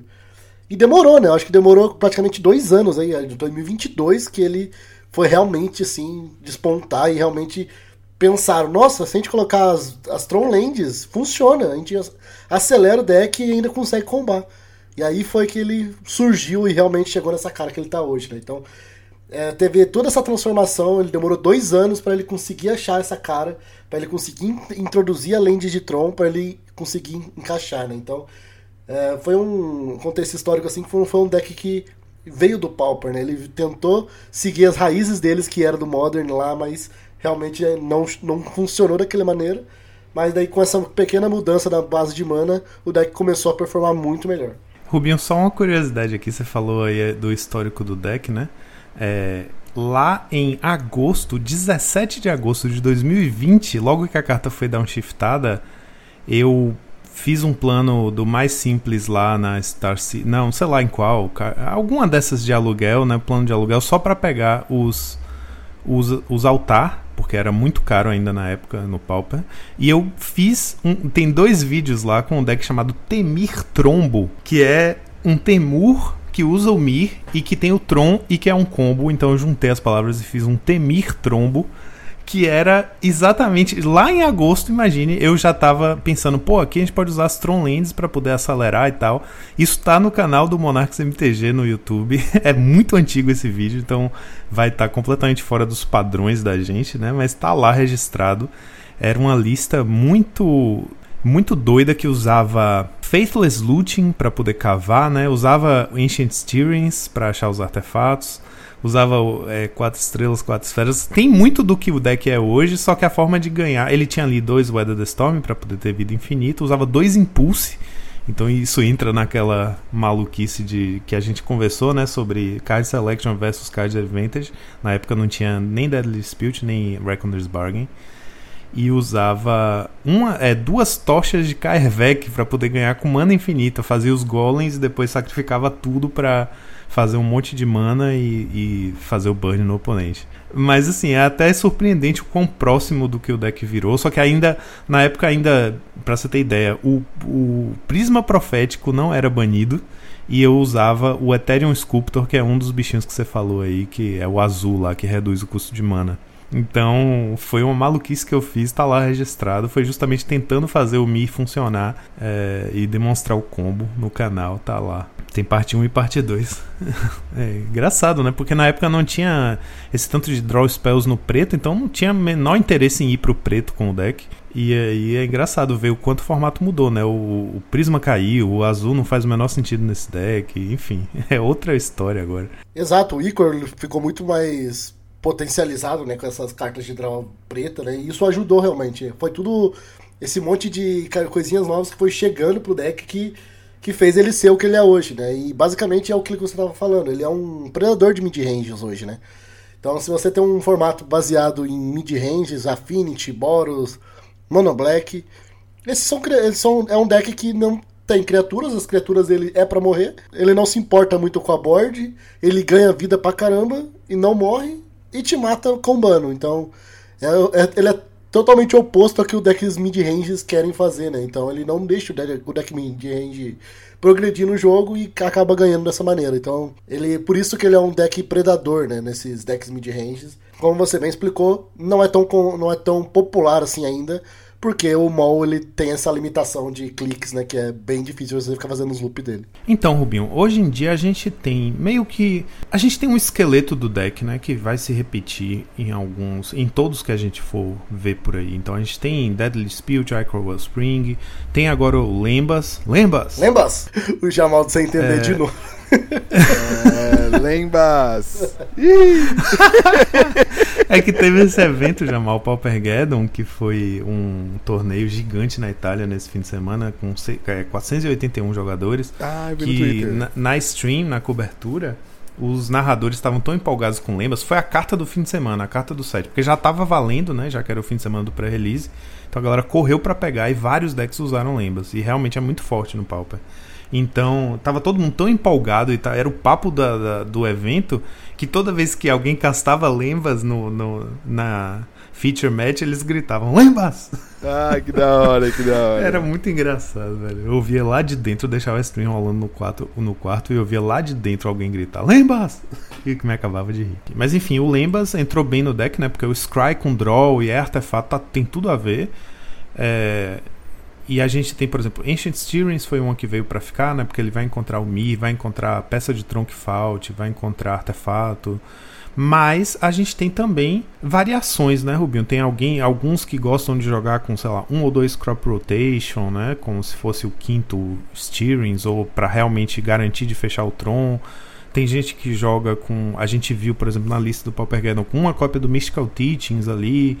É, algumas pessoas vão jogar com dois Mirmirreiro, outros vão jogar com um só. Então, apesar da lista ter um esqueleto sólido, né, de algumas spells que sempre vão estar vão tá lá, tem também um, um, um, lado flexível do deck que eu sinto que ainda é aquela coisa de ainda não chegou numa versão 100% fechada, né? O que, que, que, você acha disso? Então, eu, é que eu acho assim, ele é um deck que ele se molda muito bem de acordo com o meta, que o que ele precisa fazer do meta. É muito, como você falou do crop rotation, né? Eu, eu acredito que o crop rotation ele é muito ruim quando, por exemplo, Fadas está muito muito forte no formato, que é o caso de agora. Que você perder uma land e, e levar um counter nela é muito ruim, né? É muito difícil de você voltar depois disso. Então você tenta não fazer crop rotation contra Fadas. Mas ao, ao contrário, quando você está jogando contra Ponza, por exemplo, quando você está no meta que tem muito Ponza, o crop rotation ajuda muito já, porque você pode simplesmente sacrificar a lente que o seu oponente está tentando destruir para buscar outra lente que você precisa. Então, é meio como o deck ele não precisa de mais que três lentes, como a gente tava brincando ali, né, que um mais um mais um é sete. Você não precisa de mais de três lentes, só precisa ter as três do Tron na mesa. Então você protege muito entre aspas a lente com crop rotation. Então é uma das opções também para você fazer isso. Então é, eu acho que ele se molda muito bem, né? Daí tem um slot de, de barganha e Weather Storm, que sempre fica variando ali o número de cópias. De se o deck tá muito. Se o formato tá muito agro, você vai querer ter mais, mais Ether. Se o formato tá um pouco mais mid-range e tem mais hate de artefato, você vai puxar pro barganha, né? Porque ele é um deck que ele não se importa dos seus artefatos estarem no cemitério. Então você pode jogar suas peças de combo no cemitério porque você consegue recuperar elas, né? É um intuito bem. É, ele é um deck. Como eu falei, ele joga muito contra o que o meta tá fazendo. Então você vai estar. Tá, ele não é um deck que você vai fechar ele com 75 cartas, porque sempre você vai estar tá fazendo mudanças nele. Ele é um deck bem. Vamos lá, aquele. Ele tem 75 cartas, mas de maybe board ali você pode colocar mais umas 15, 20. Então. É um deck ali com, com um pouquinho mais de cartas, né? Ele não é um deck para iniciante, vamos dizer assim ele tem muitas plays que você tem que jogar em torno, né? Até falando das plays do deck, o principal, por exemplo, é o combo, né? Acho que é bom a gente explicar aqui pra, pra galera como é que funciona exatamente o combo desse deck. É, como a gente tá falando muito das, das Tron Lands aqui, só para deixar bem claro pro, pro pessoal, o deck não precisa fechar o Tron para ele combater, tá, galera? O Tron é como se fosse um ramp realmente. Ele é utilizado como se fosse um ramp para você chegar e conseguir castar os seus artefatos mais rápidos. É só para isso. Mas você pode simplesmente turno 3 fazer uma peça, turno 4 fazer outra e conseguir combar da mesma maneira. Esse deck ele precisa basicamente de 4 cartas para combar. Parece ser um combo fraco, né? Mas ele ele é bem consistente porque muitas cartas são xerox da uma da outra, né? Então, basicamente você vai precisar de um Golem Foundry. Essa é uma das cartas principais ali, por isso que é usada quatro cópias.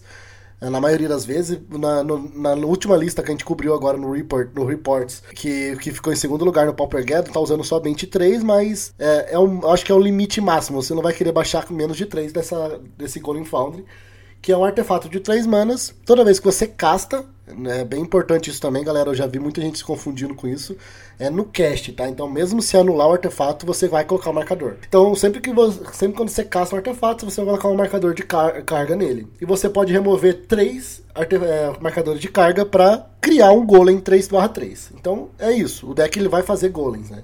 Então, se você está castando seus artefatos, basicamente, 80% do deck é artefato é, você vai conseguir fazendo esses marcadores para criar criaturas 3/3. É, outra peça que você vai precisar, que é o, é o altar de Ashnod. O altar de Ashnod, como eu estava explicando antes, é um artefato de 3 manas e o texto dele é sacrifica uma criatura para adicionar duas manas incolores. Com essas duas manas incolores, você vai querer castar o Mir Retriever, que é a carta que veio lá do Modern. Né? Então é uma criatura de duas manas Sempre que ela morre, ela vai para o cemitério, você pode voltar outra outro artefato do cemitério para sua mão. Ou seja, você pode voltar outro dele que estava no cemitério.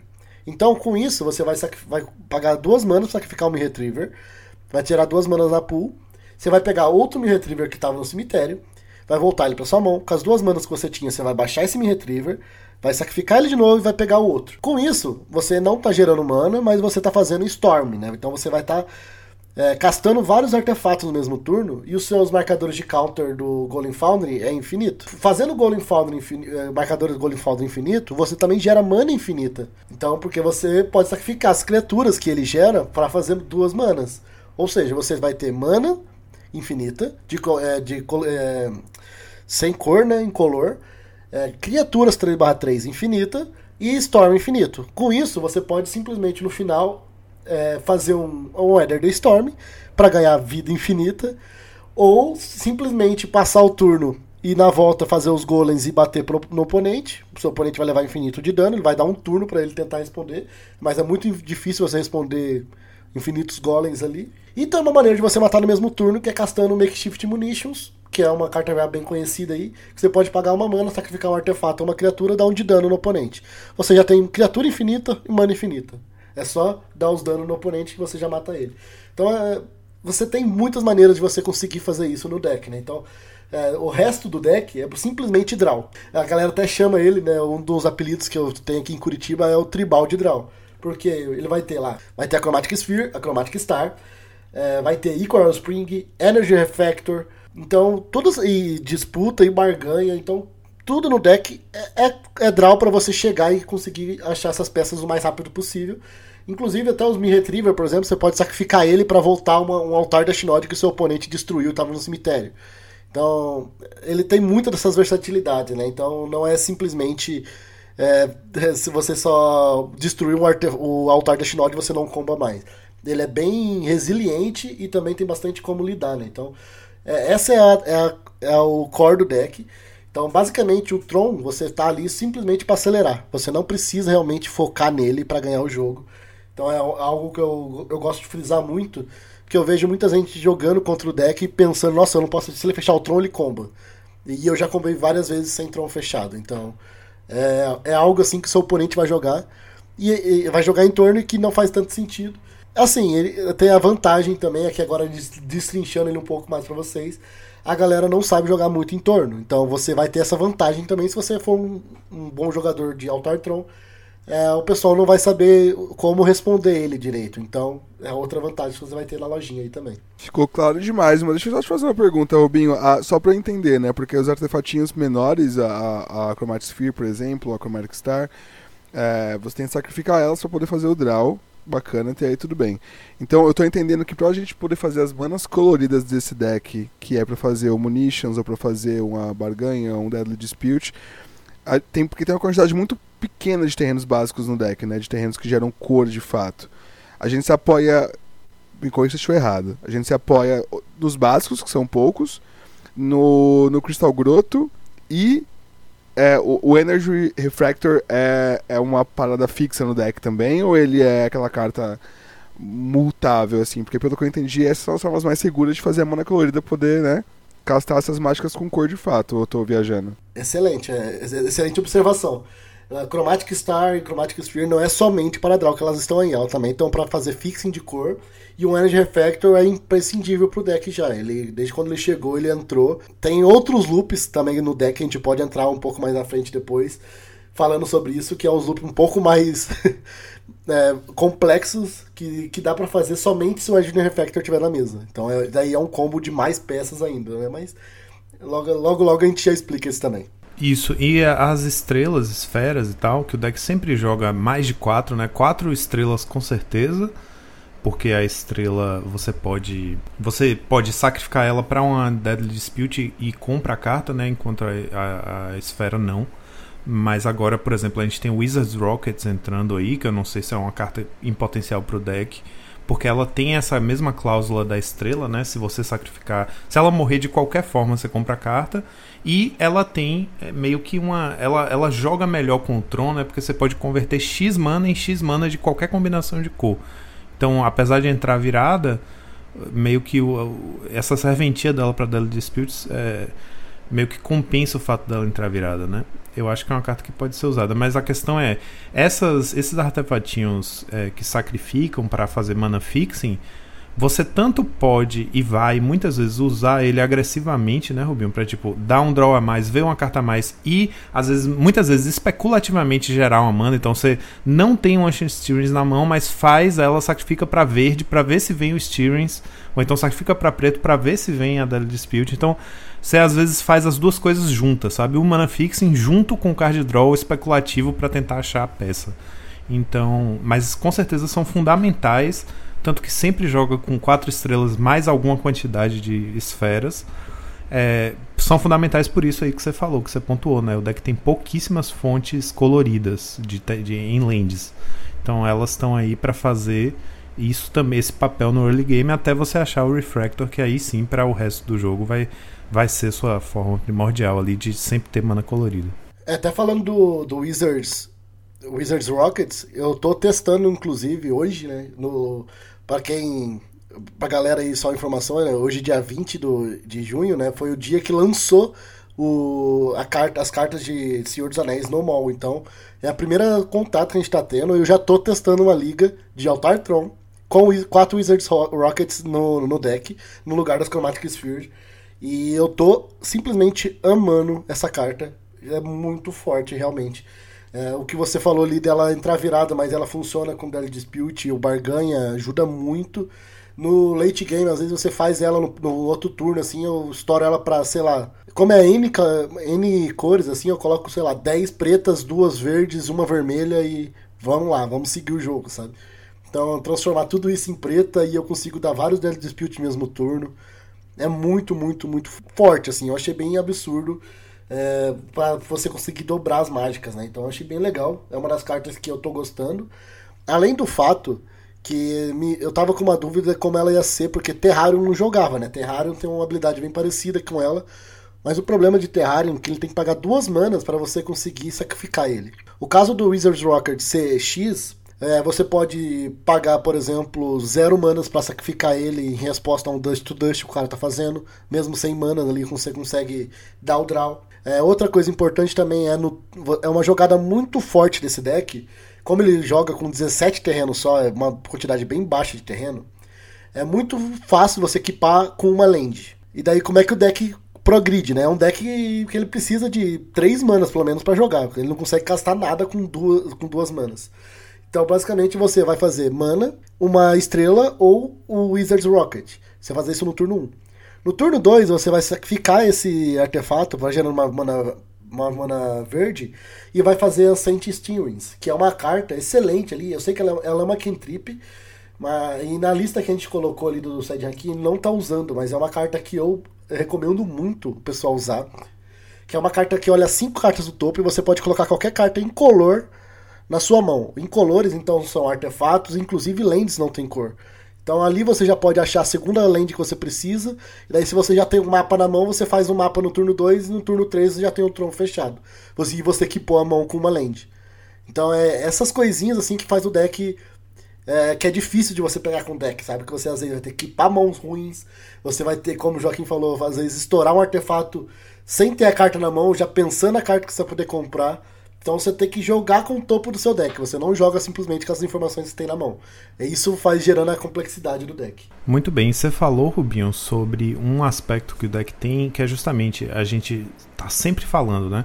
No Magic Online, ele chega às vezes a ter builds específicas para jogar mais fácil no Magic Online, né? Tipo, a gente vê a gente já viu o, o, o Kali, né, o Sage Raken, jogando com aquele Reckless Fireweaver em vez do Makeshift Munitions, porque o, o Reckless Fire Weaver faz sozinho, né, o lance do ele, tipo, toda vez que você casta um artefato, ele causa um de dano no oponente. Ele tem, ele é menos flexível, né? Você não vai poder usar para matar bichos ou interagir mais, mas assim, você não precisa clicar na carta, clicar no artefato que vai sacrificar clicar no oponente, pagar a mana, né? É automático, você casta, então no loop do Mir você vai dar um de dano cada vez, então você só tem que ficar fazendo o loop, voltando o Mir, adicionando mana para castar o Mir que voltou e tal. Então isso, esse aspecto que complica ele no Magic Online também acaba sendo um trunfo para aquilo que você disse no, lá no início, que é é um deck que tem esse aspecto que ele por ser pouco jogado nas ligas, no, nas coisas, né? Tipo nos eventos online,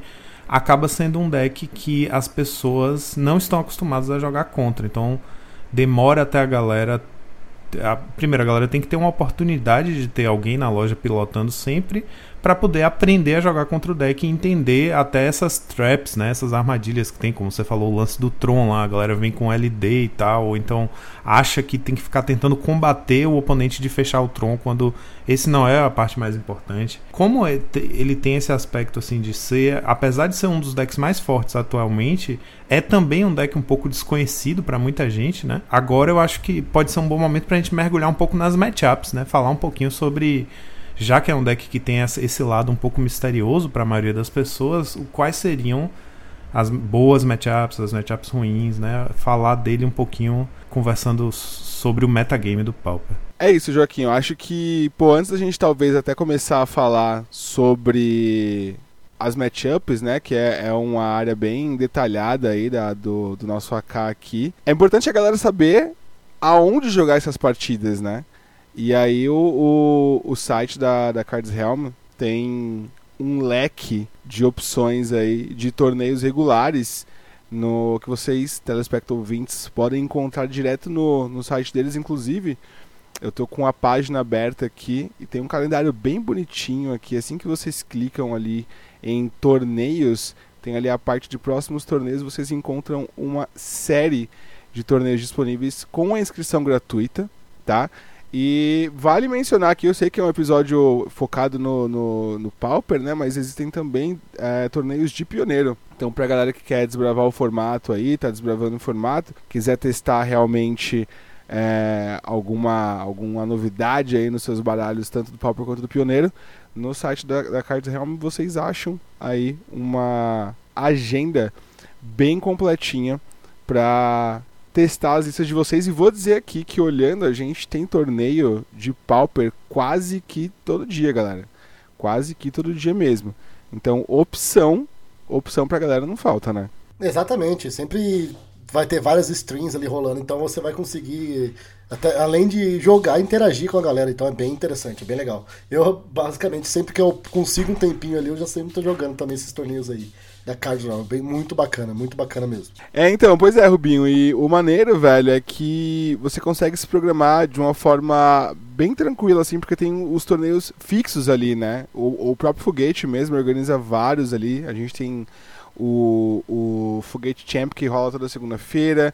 A gente tem a, a liga, né, do Foguete, Foguete League, que rola toda quarta-feira. A gente tem o Pauper Royale, que rola toda quinta e tem transmissão no YouTube. Lembrando também que o Foguete está sempre transmitindo aí os torneios dele na Twitch, que eu sou aí um fiel seguidor dele. Tô sempre dando uma olhadinha para poder me inteirar um pouco mais do, do formato. E rola também pra galera do final de semana aí o Tropical Pauper, né? Que rola aos sábados aí. Então assim, dias fixos, né? Organizadores 100% comprometidos aí, como, como o Rubinho comentou, fazendo live, então às vezes você não pode jogar, você tá ali para acompanhar o meta.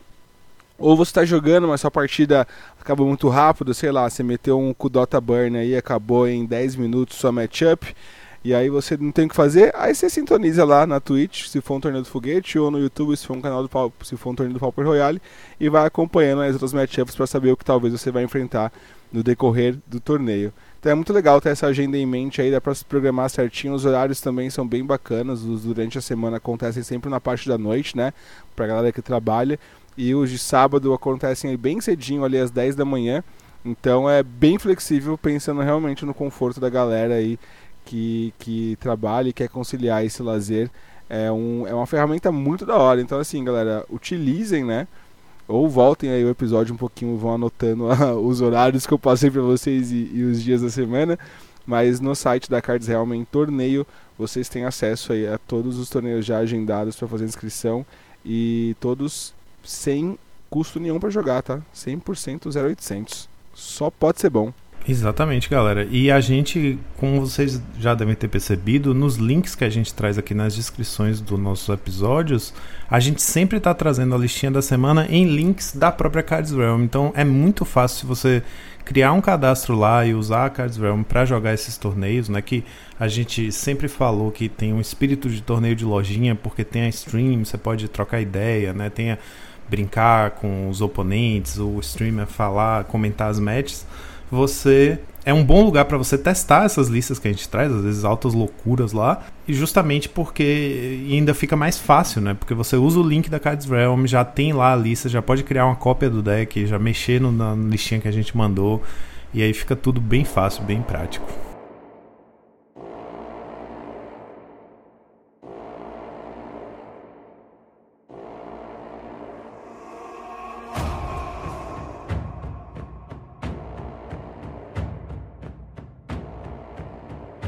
Eu vou tentar trazer para vocês aqui um, um overview dos dados que eu tenho próprio aqui, que eu joguei com esse deck tanto no, nas lojinhas aqui no IRL e também no mall, algumas versões também de uma versão mais rápida, né, do deck, eu também estava jogando com ele no mall, fiz alguns resultados também. Então vou trazer para vocês aqui o que eu consegui de levantar de dados com, com esse deck, né. É, primeiramente, assim, eu falando das matches ruins dele, é, por exemplo, um deck que você não vai querer enfrentar que é muito difícil de você conseguir responder é o Mono Blue Fadas, né? Que é um deck que está chegando aí agora, está com uma ascensão muito alta. Inclusive todas as variantes dele, né? O X, a gente fala o, o Izet Fadas e o Dimir Fadas também. Esses decks ali, eles já são decks bons contra decks combos, né? Já sabem como lidar.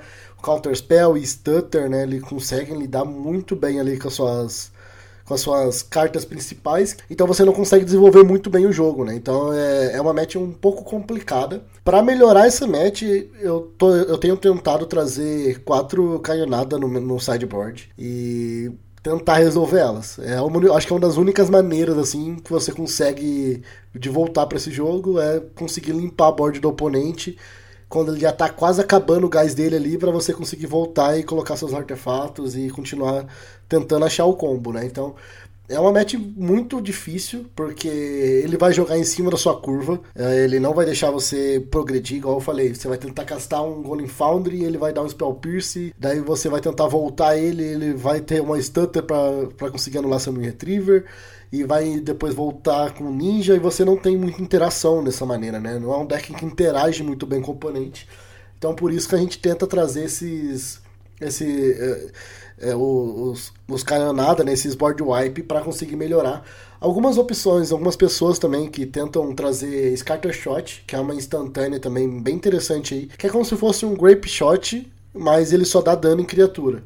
Então você vai fazer um Storm ali e, e vai tentar matar as criaturas do oponente com isso. Eu, particularmente, não acho uma boa escolha, porque nessas matchups que eu tô falando agora, por exemplo, que seriam bom, esses decks eles já meio que não deixam você começar um Storm. Então, muito provavelmente você vai começar o turno com pouca carta na mão, você vai ter duas cartas ali, vai ter que tentar resolver uma. Então, você, se for fazer um scatter shot, vai fazer um scatter shot para três. Eu, eu, nunca tive sucesso fazendo o scatter shot, a não ser que você já esteja na frente no jogo, né? Então, se você já tá na frente do jogo, você meio que não precisa do scatter shot. Então, por isso que eu não gosto dela, eu prefiro usar canhonada ou breath weapon que são as cartas que resolvem melhor ali. É, sobre isso do Scattershot, Rubinho, eu já vi os dois lados acontecendo. E assim, eu não tenho experiência jogo pilotando esse deck. Talvez eu, eu tô gravando, a gente tá gravando aqui na terça-feira, quinta é o dia que eu jogo.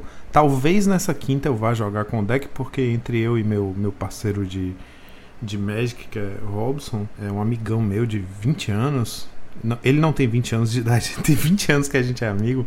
É, a gente meio que partilha a coleção, né? Tem algumas coisas que entre eu e ele a gente tem, sei lá, cada um tem playset, mas tem alguns decks em particular que só ele tem, outros que só eu tenho.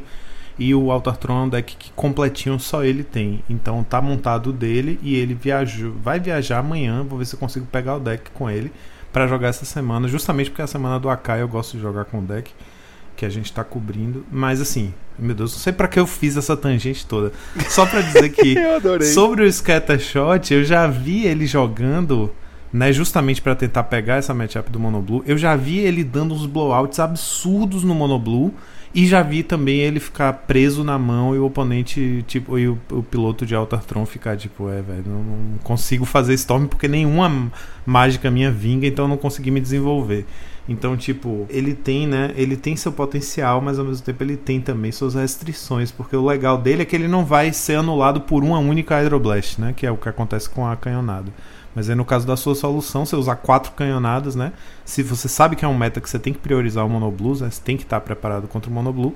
Aí você vai lá com quatro canhonadas e vai insistir na canhonada para tentar limpar a mesa.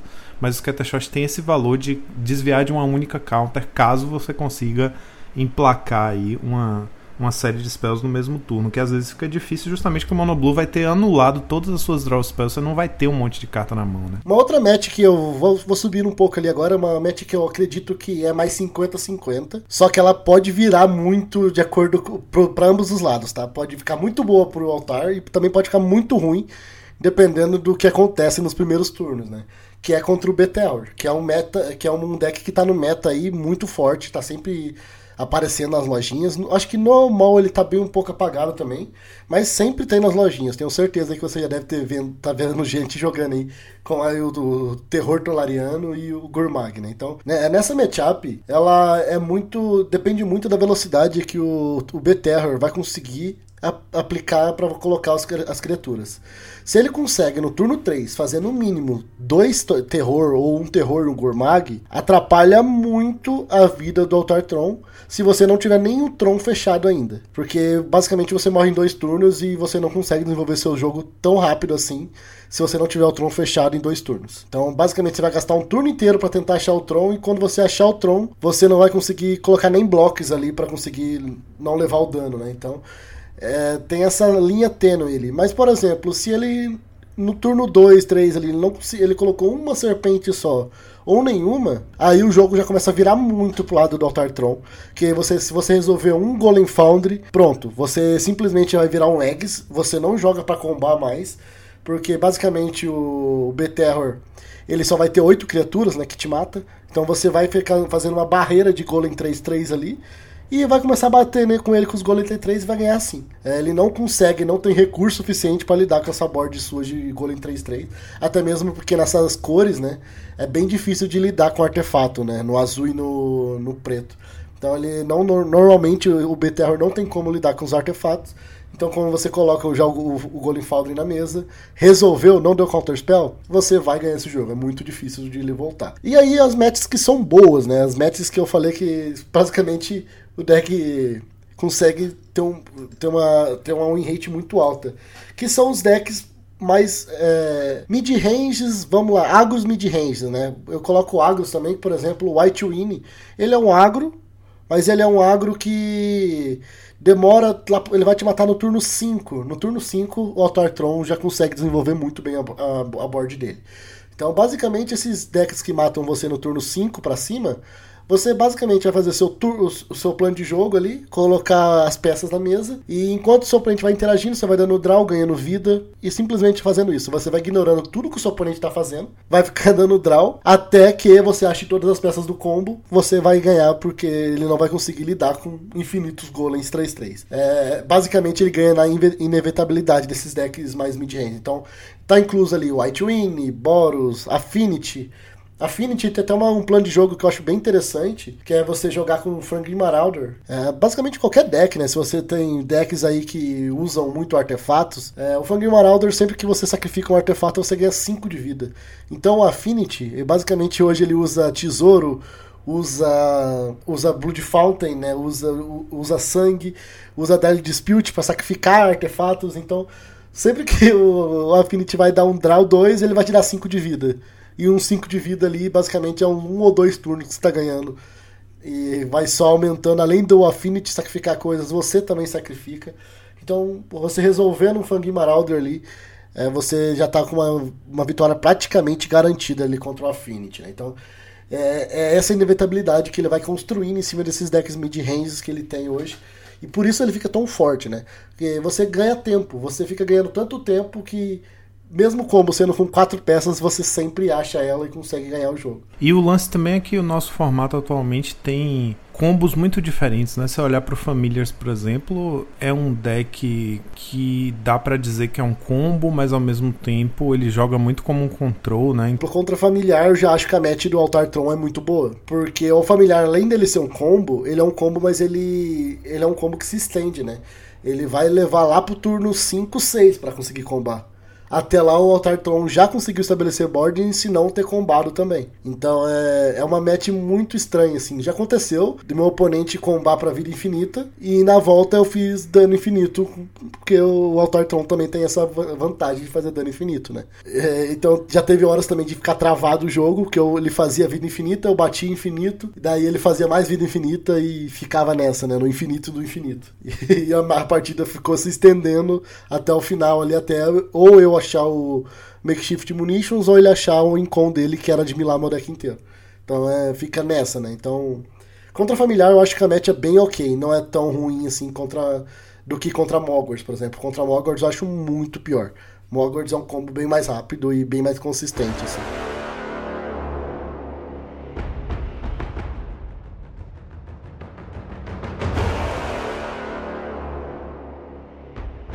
Rubinho, eu sei que tá meio fora de momento para isso, mas uma dúvida que eu me lembrei agora foi sobre a quantidade de lentes do deck. O deck, é, essa lista que tá mais recente aí, o resultado do, do Sage Raken na, na liga, o 5-0, tá com 18 lentes, mas eu vejo muito com 17. Eu sei que essas listas Tron jogam fácil com 17, 18 lentes por, por conta da quantidade de é, artefatinhos de um mana que fazem cantrip, né, que é Chromatic Star, Chromatic Sphere eu vejo o deck rodando, eu já até pilotei, por exemplo, Mono Green Tron com oito efeitos desse estrela e, e de boa, além de vem. Qual é, a sua, qual a sua posição sobre isso? Você acha. Porque para quem tá começando com deck 17 pode parecer, parecer meio desesperador, né? Tipo, só 17 lands hum, não atrapalha muito no mulligan, essas coisas. Qual é a sua posição sobre isso? Vamos tá tendo uma polêmica agora aqui. Porque as minhas builds de Altar Tron jogam com 16 lanes. Diferente da lista do, do Saidin Hakim que você, a gente está trazendo aqui, a minha lista ela joga com 4 Ancient Steams, que é aquela jogadinha que eu comentei agora um pouco atrás.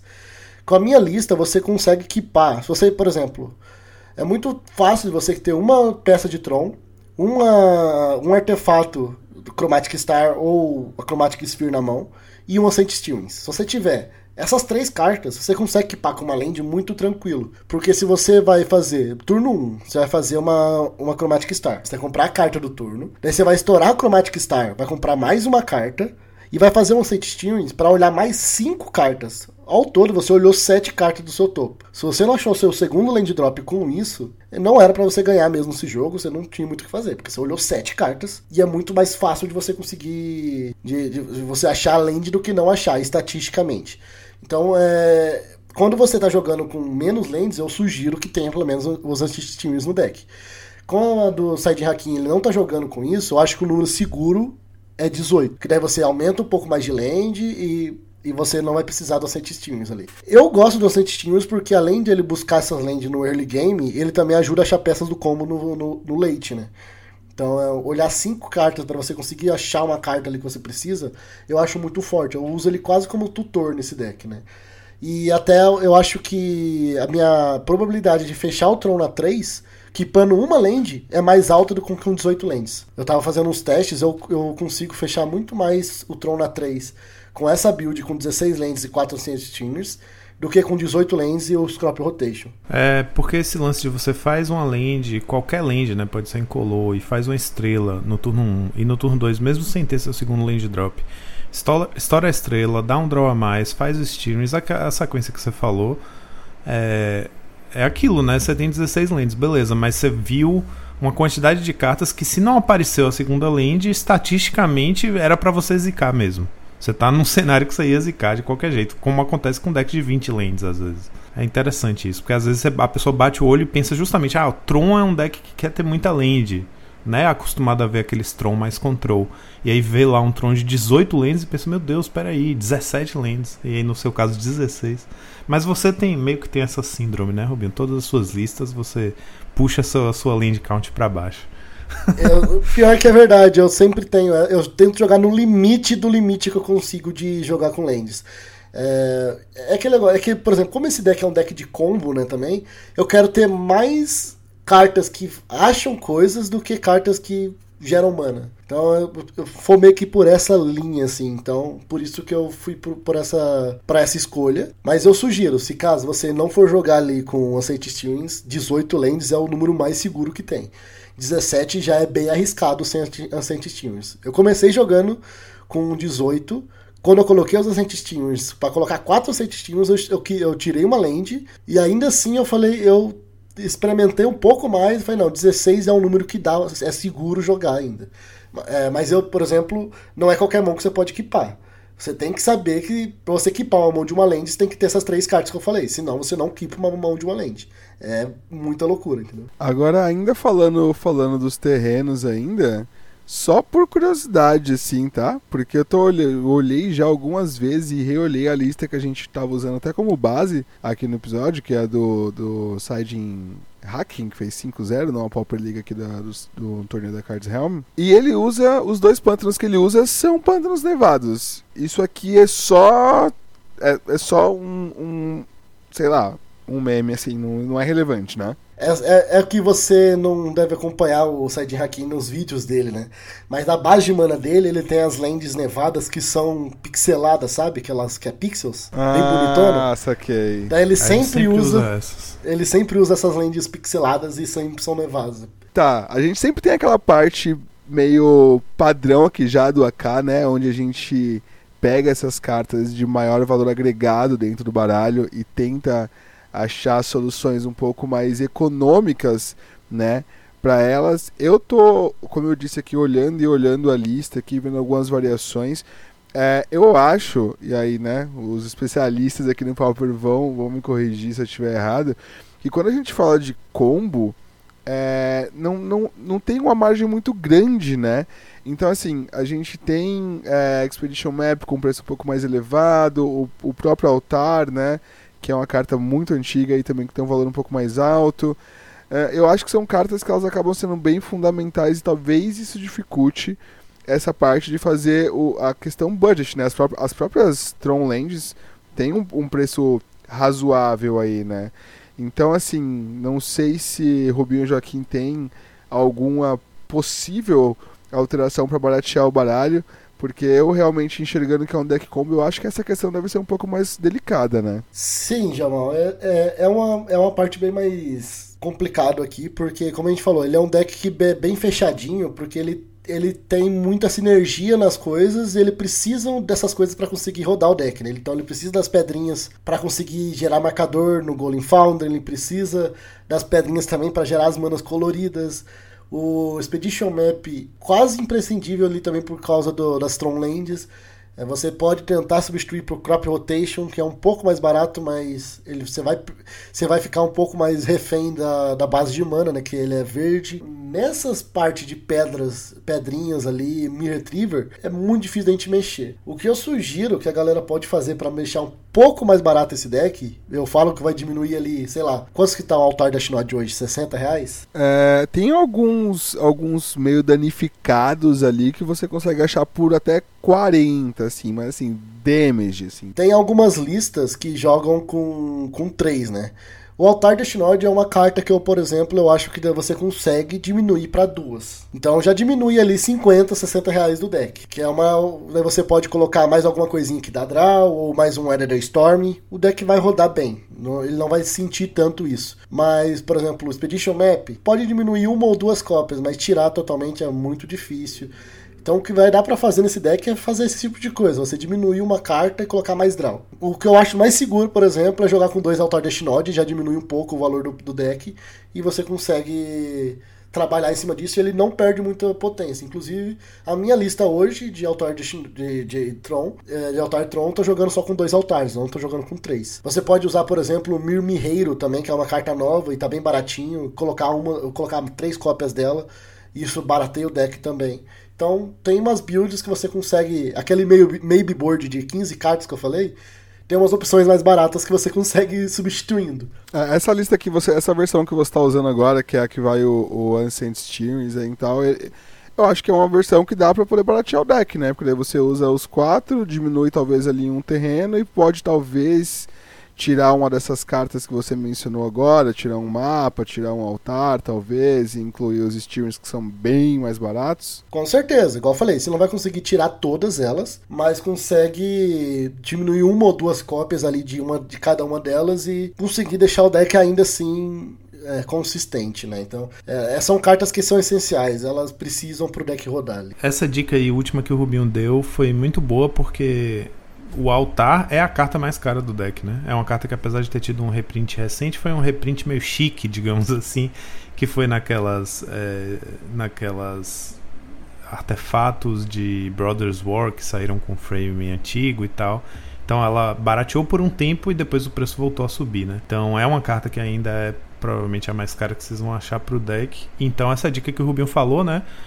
E não é uma dica tipo assim, ah, não, se você tiver com a budget apertada, né, com pouco orçamento, vá com dois só. A gente viu que a lista do Paupergeddon usa dois e a quantidade de draw, como a gente vem falando, né, que é uma regra geral pro formato, tá dominando tudo. Então a quantidade de draw que o deck dá permite a ele se dar esse luxo de não vou jogar só com duas Altartron ou é, Ashnod Altar.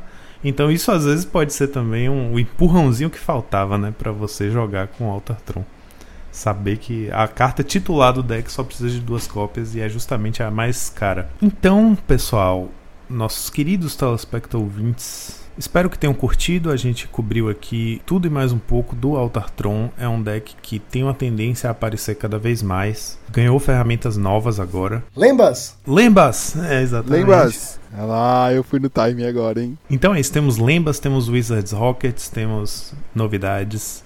Espero que vocês tenham curtido. É, vocês são do Clube Rubinho, que joga com 16 lands sem medo de ser feliz. Ou vocês são do Clube Play It Safe, vão com 18. É, mandem aí pra gente na caixinha de resposta o que vocês acharam, se faltou alguma coisa, algum comentário, sugestões, qualquer coisa. A gente adora conversar com vocês e respondam nossas enquetes também, que é uma forma legal da gente interagir com o nosso público. Muito obrigado, Rubinho e Jamal, pelo papo. Muito obrigado, Cards Realm, pelo apoio, pela parceria. E até a próxima. Fim do turno. Draw do Monarca!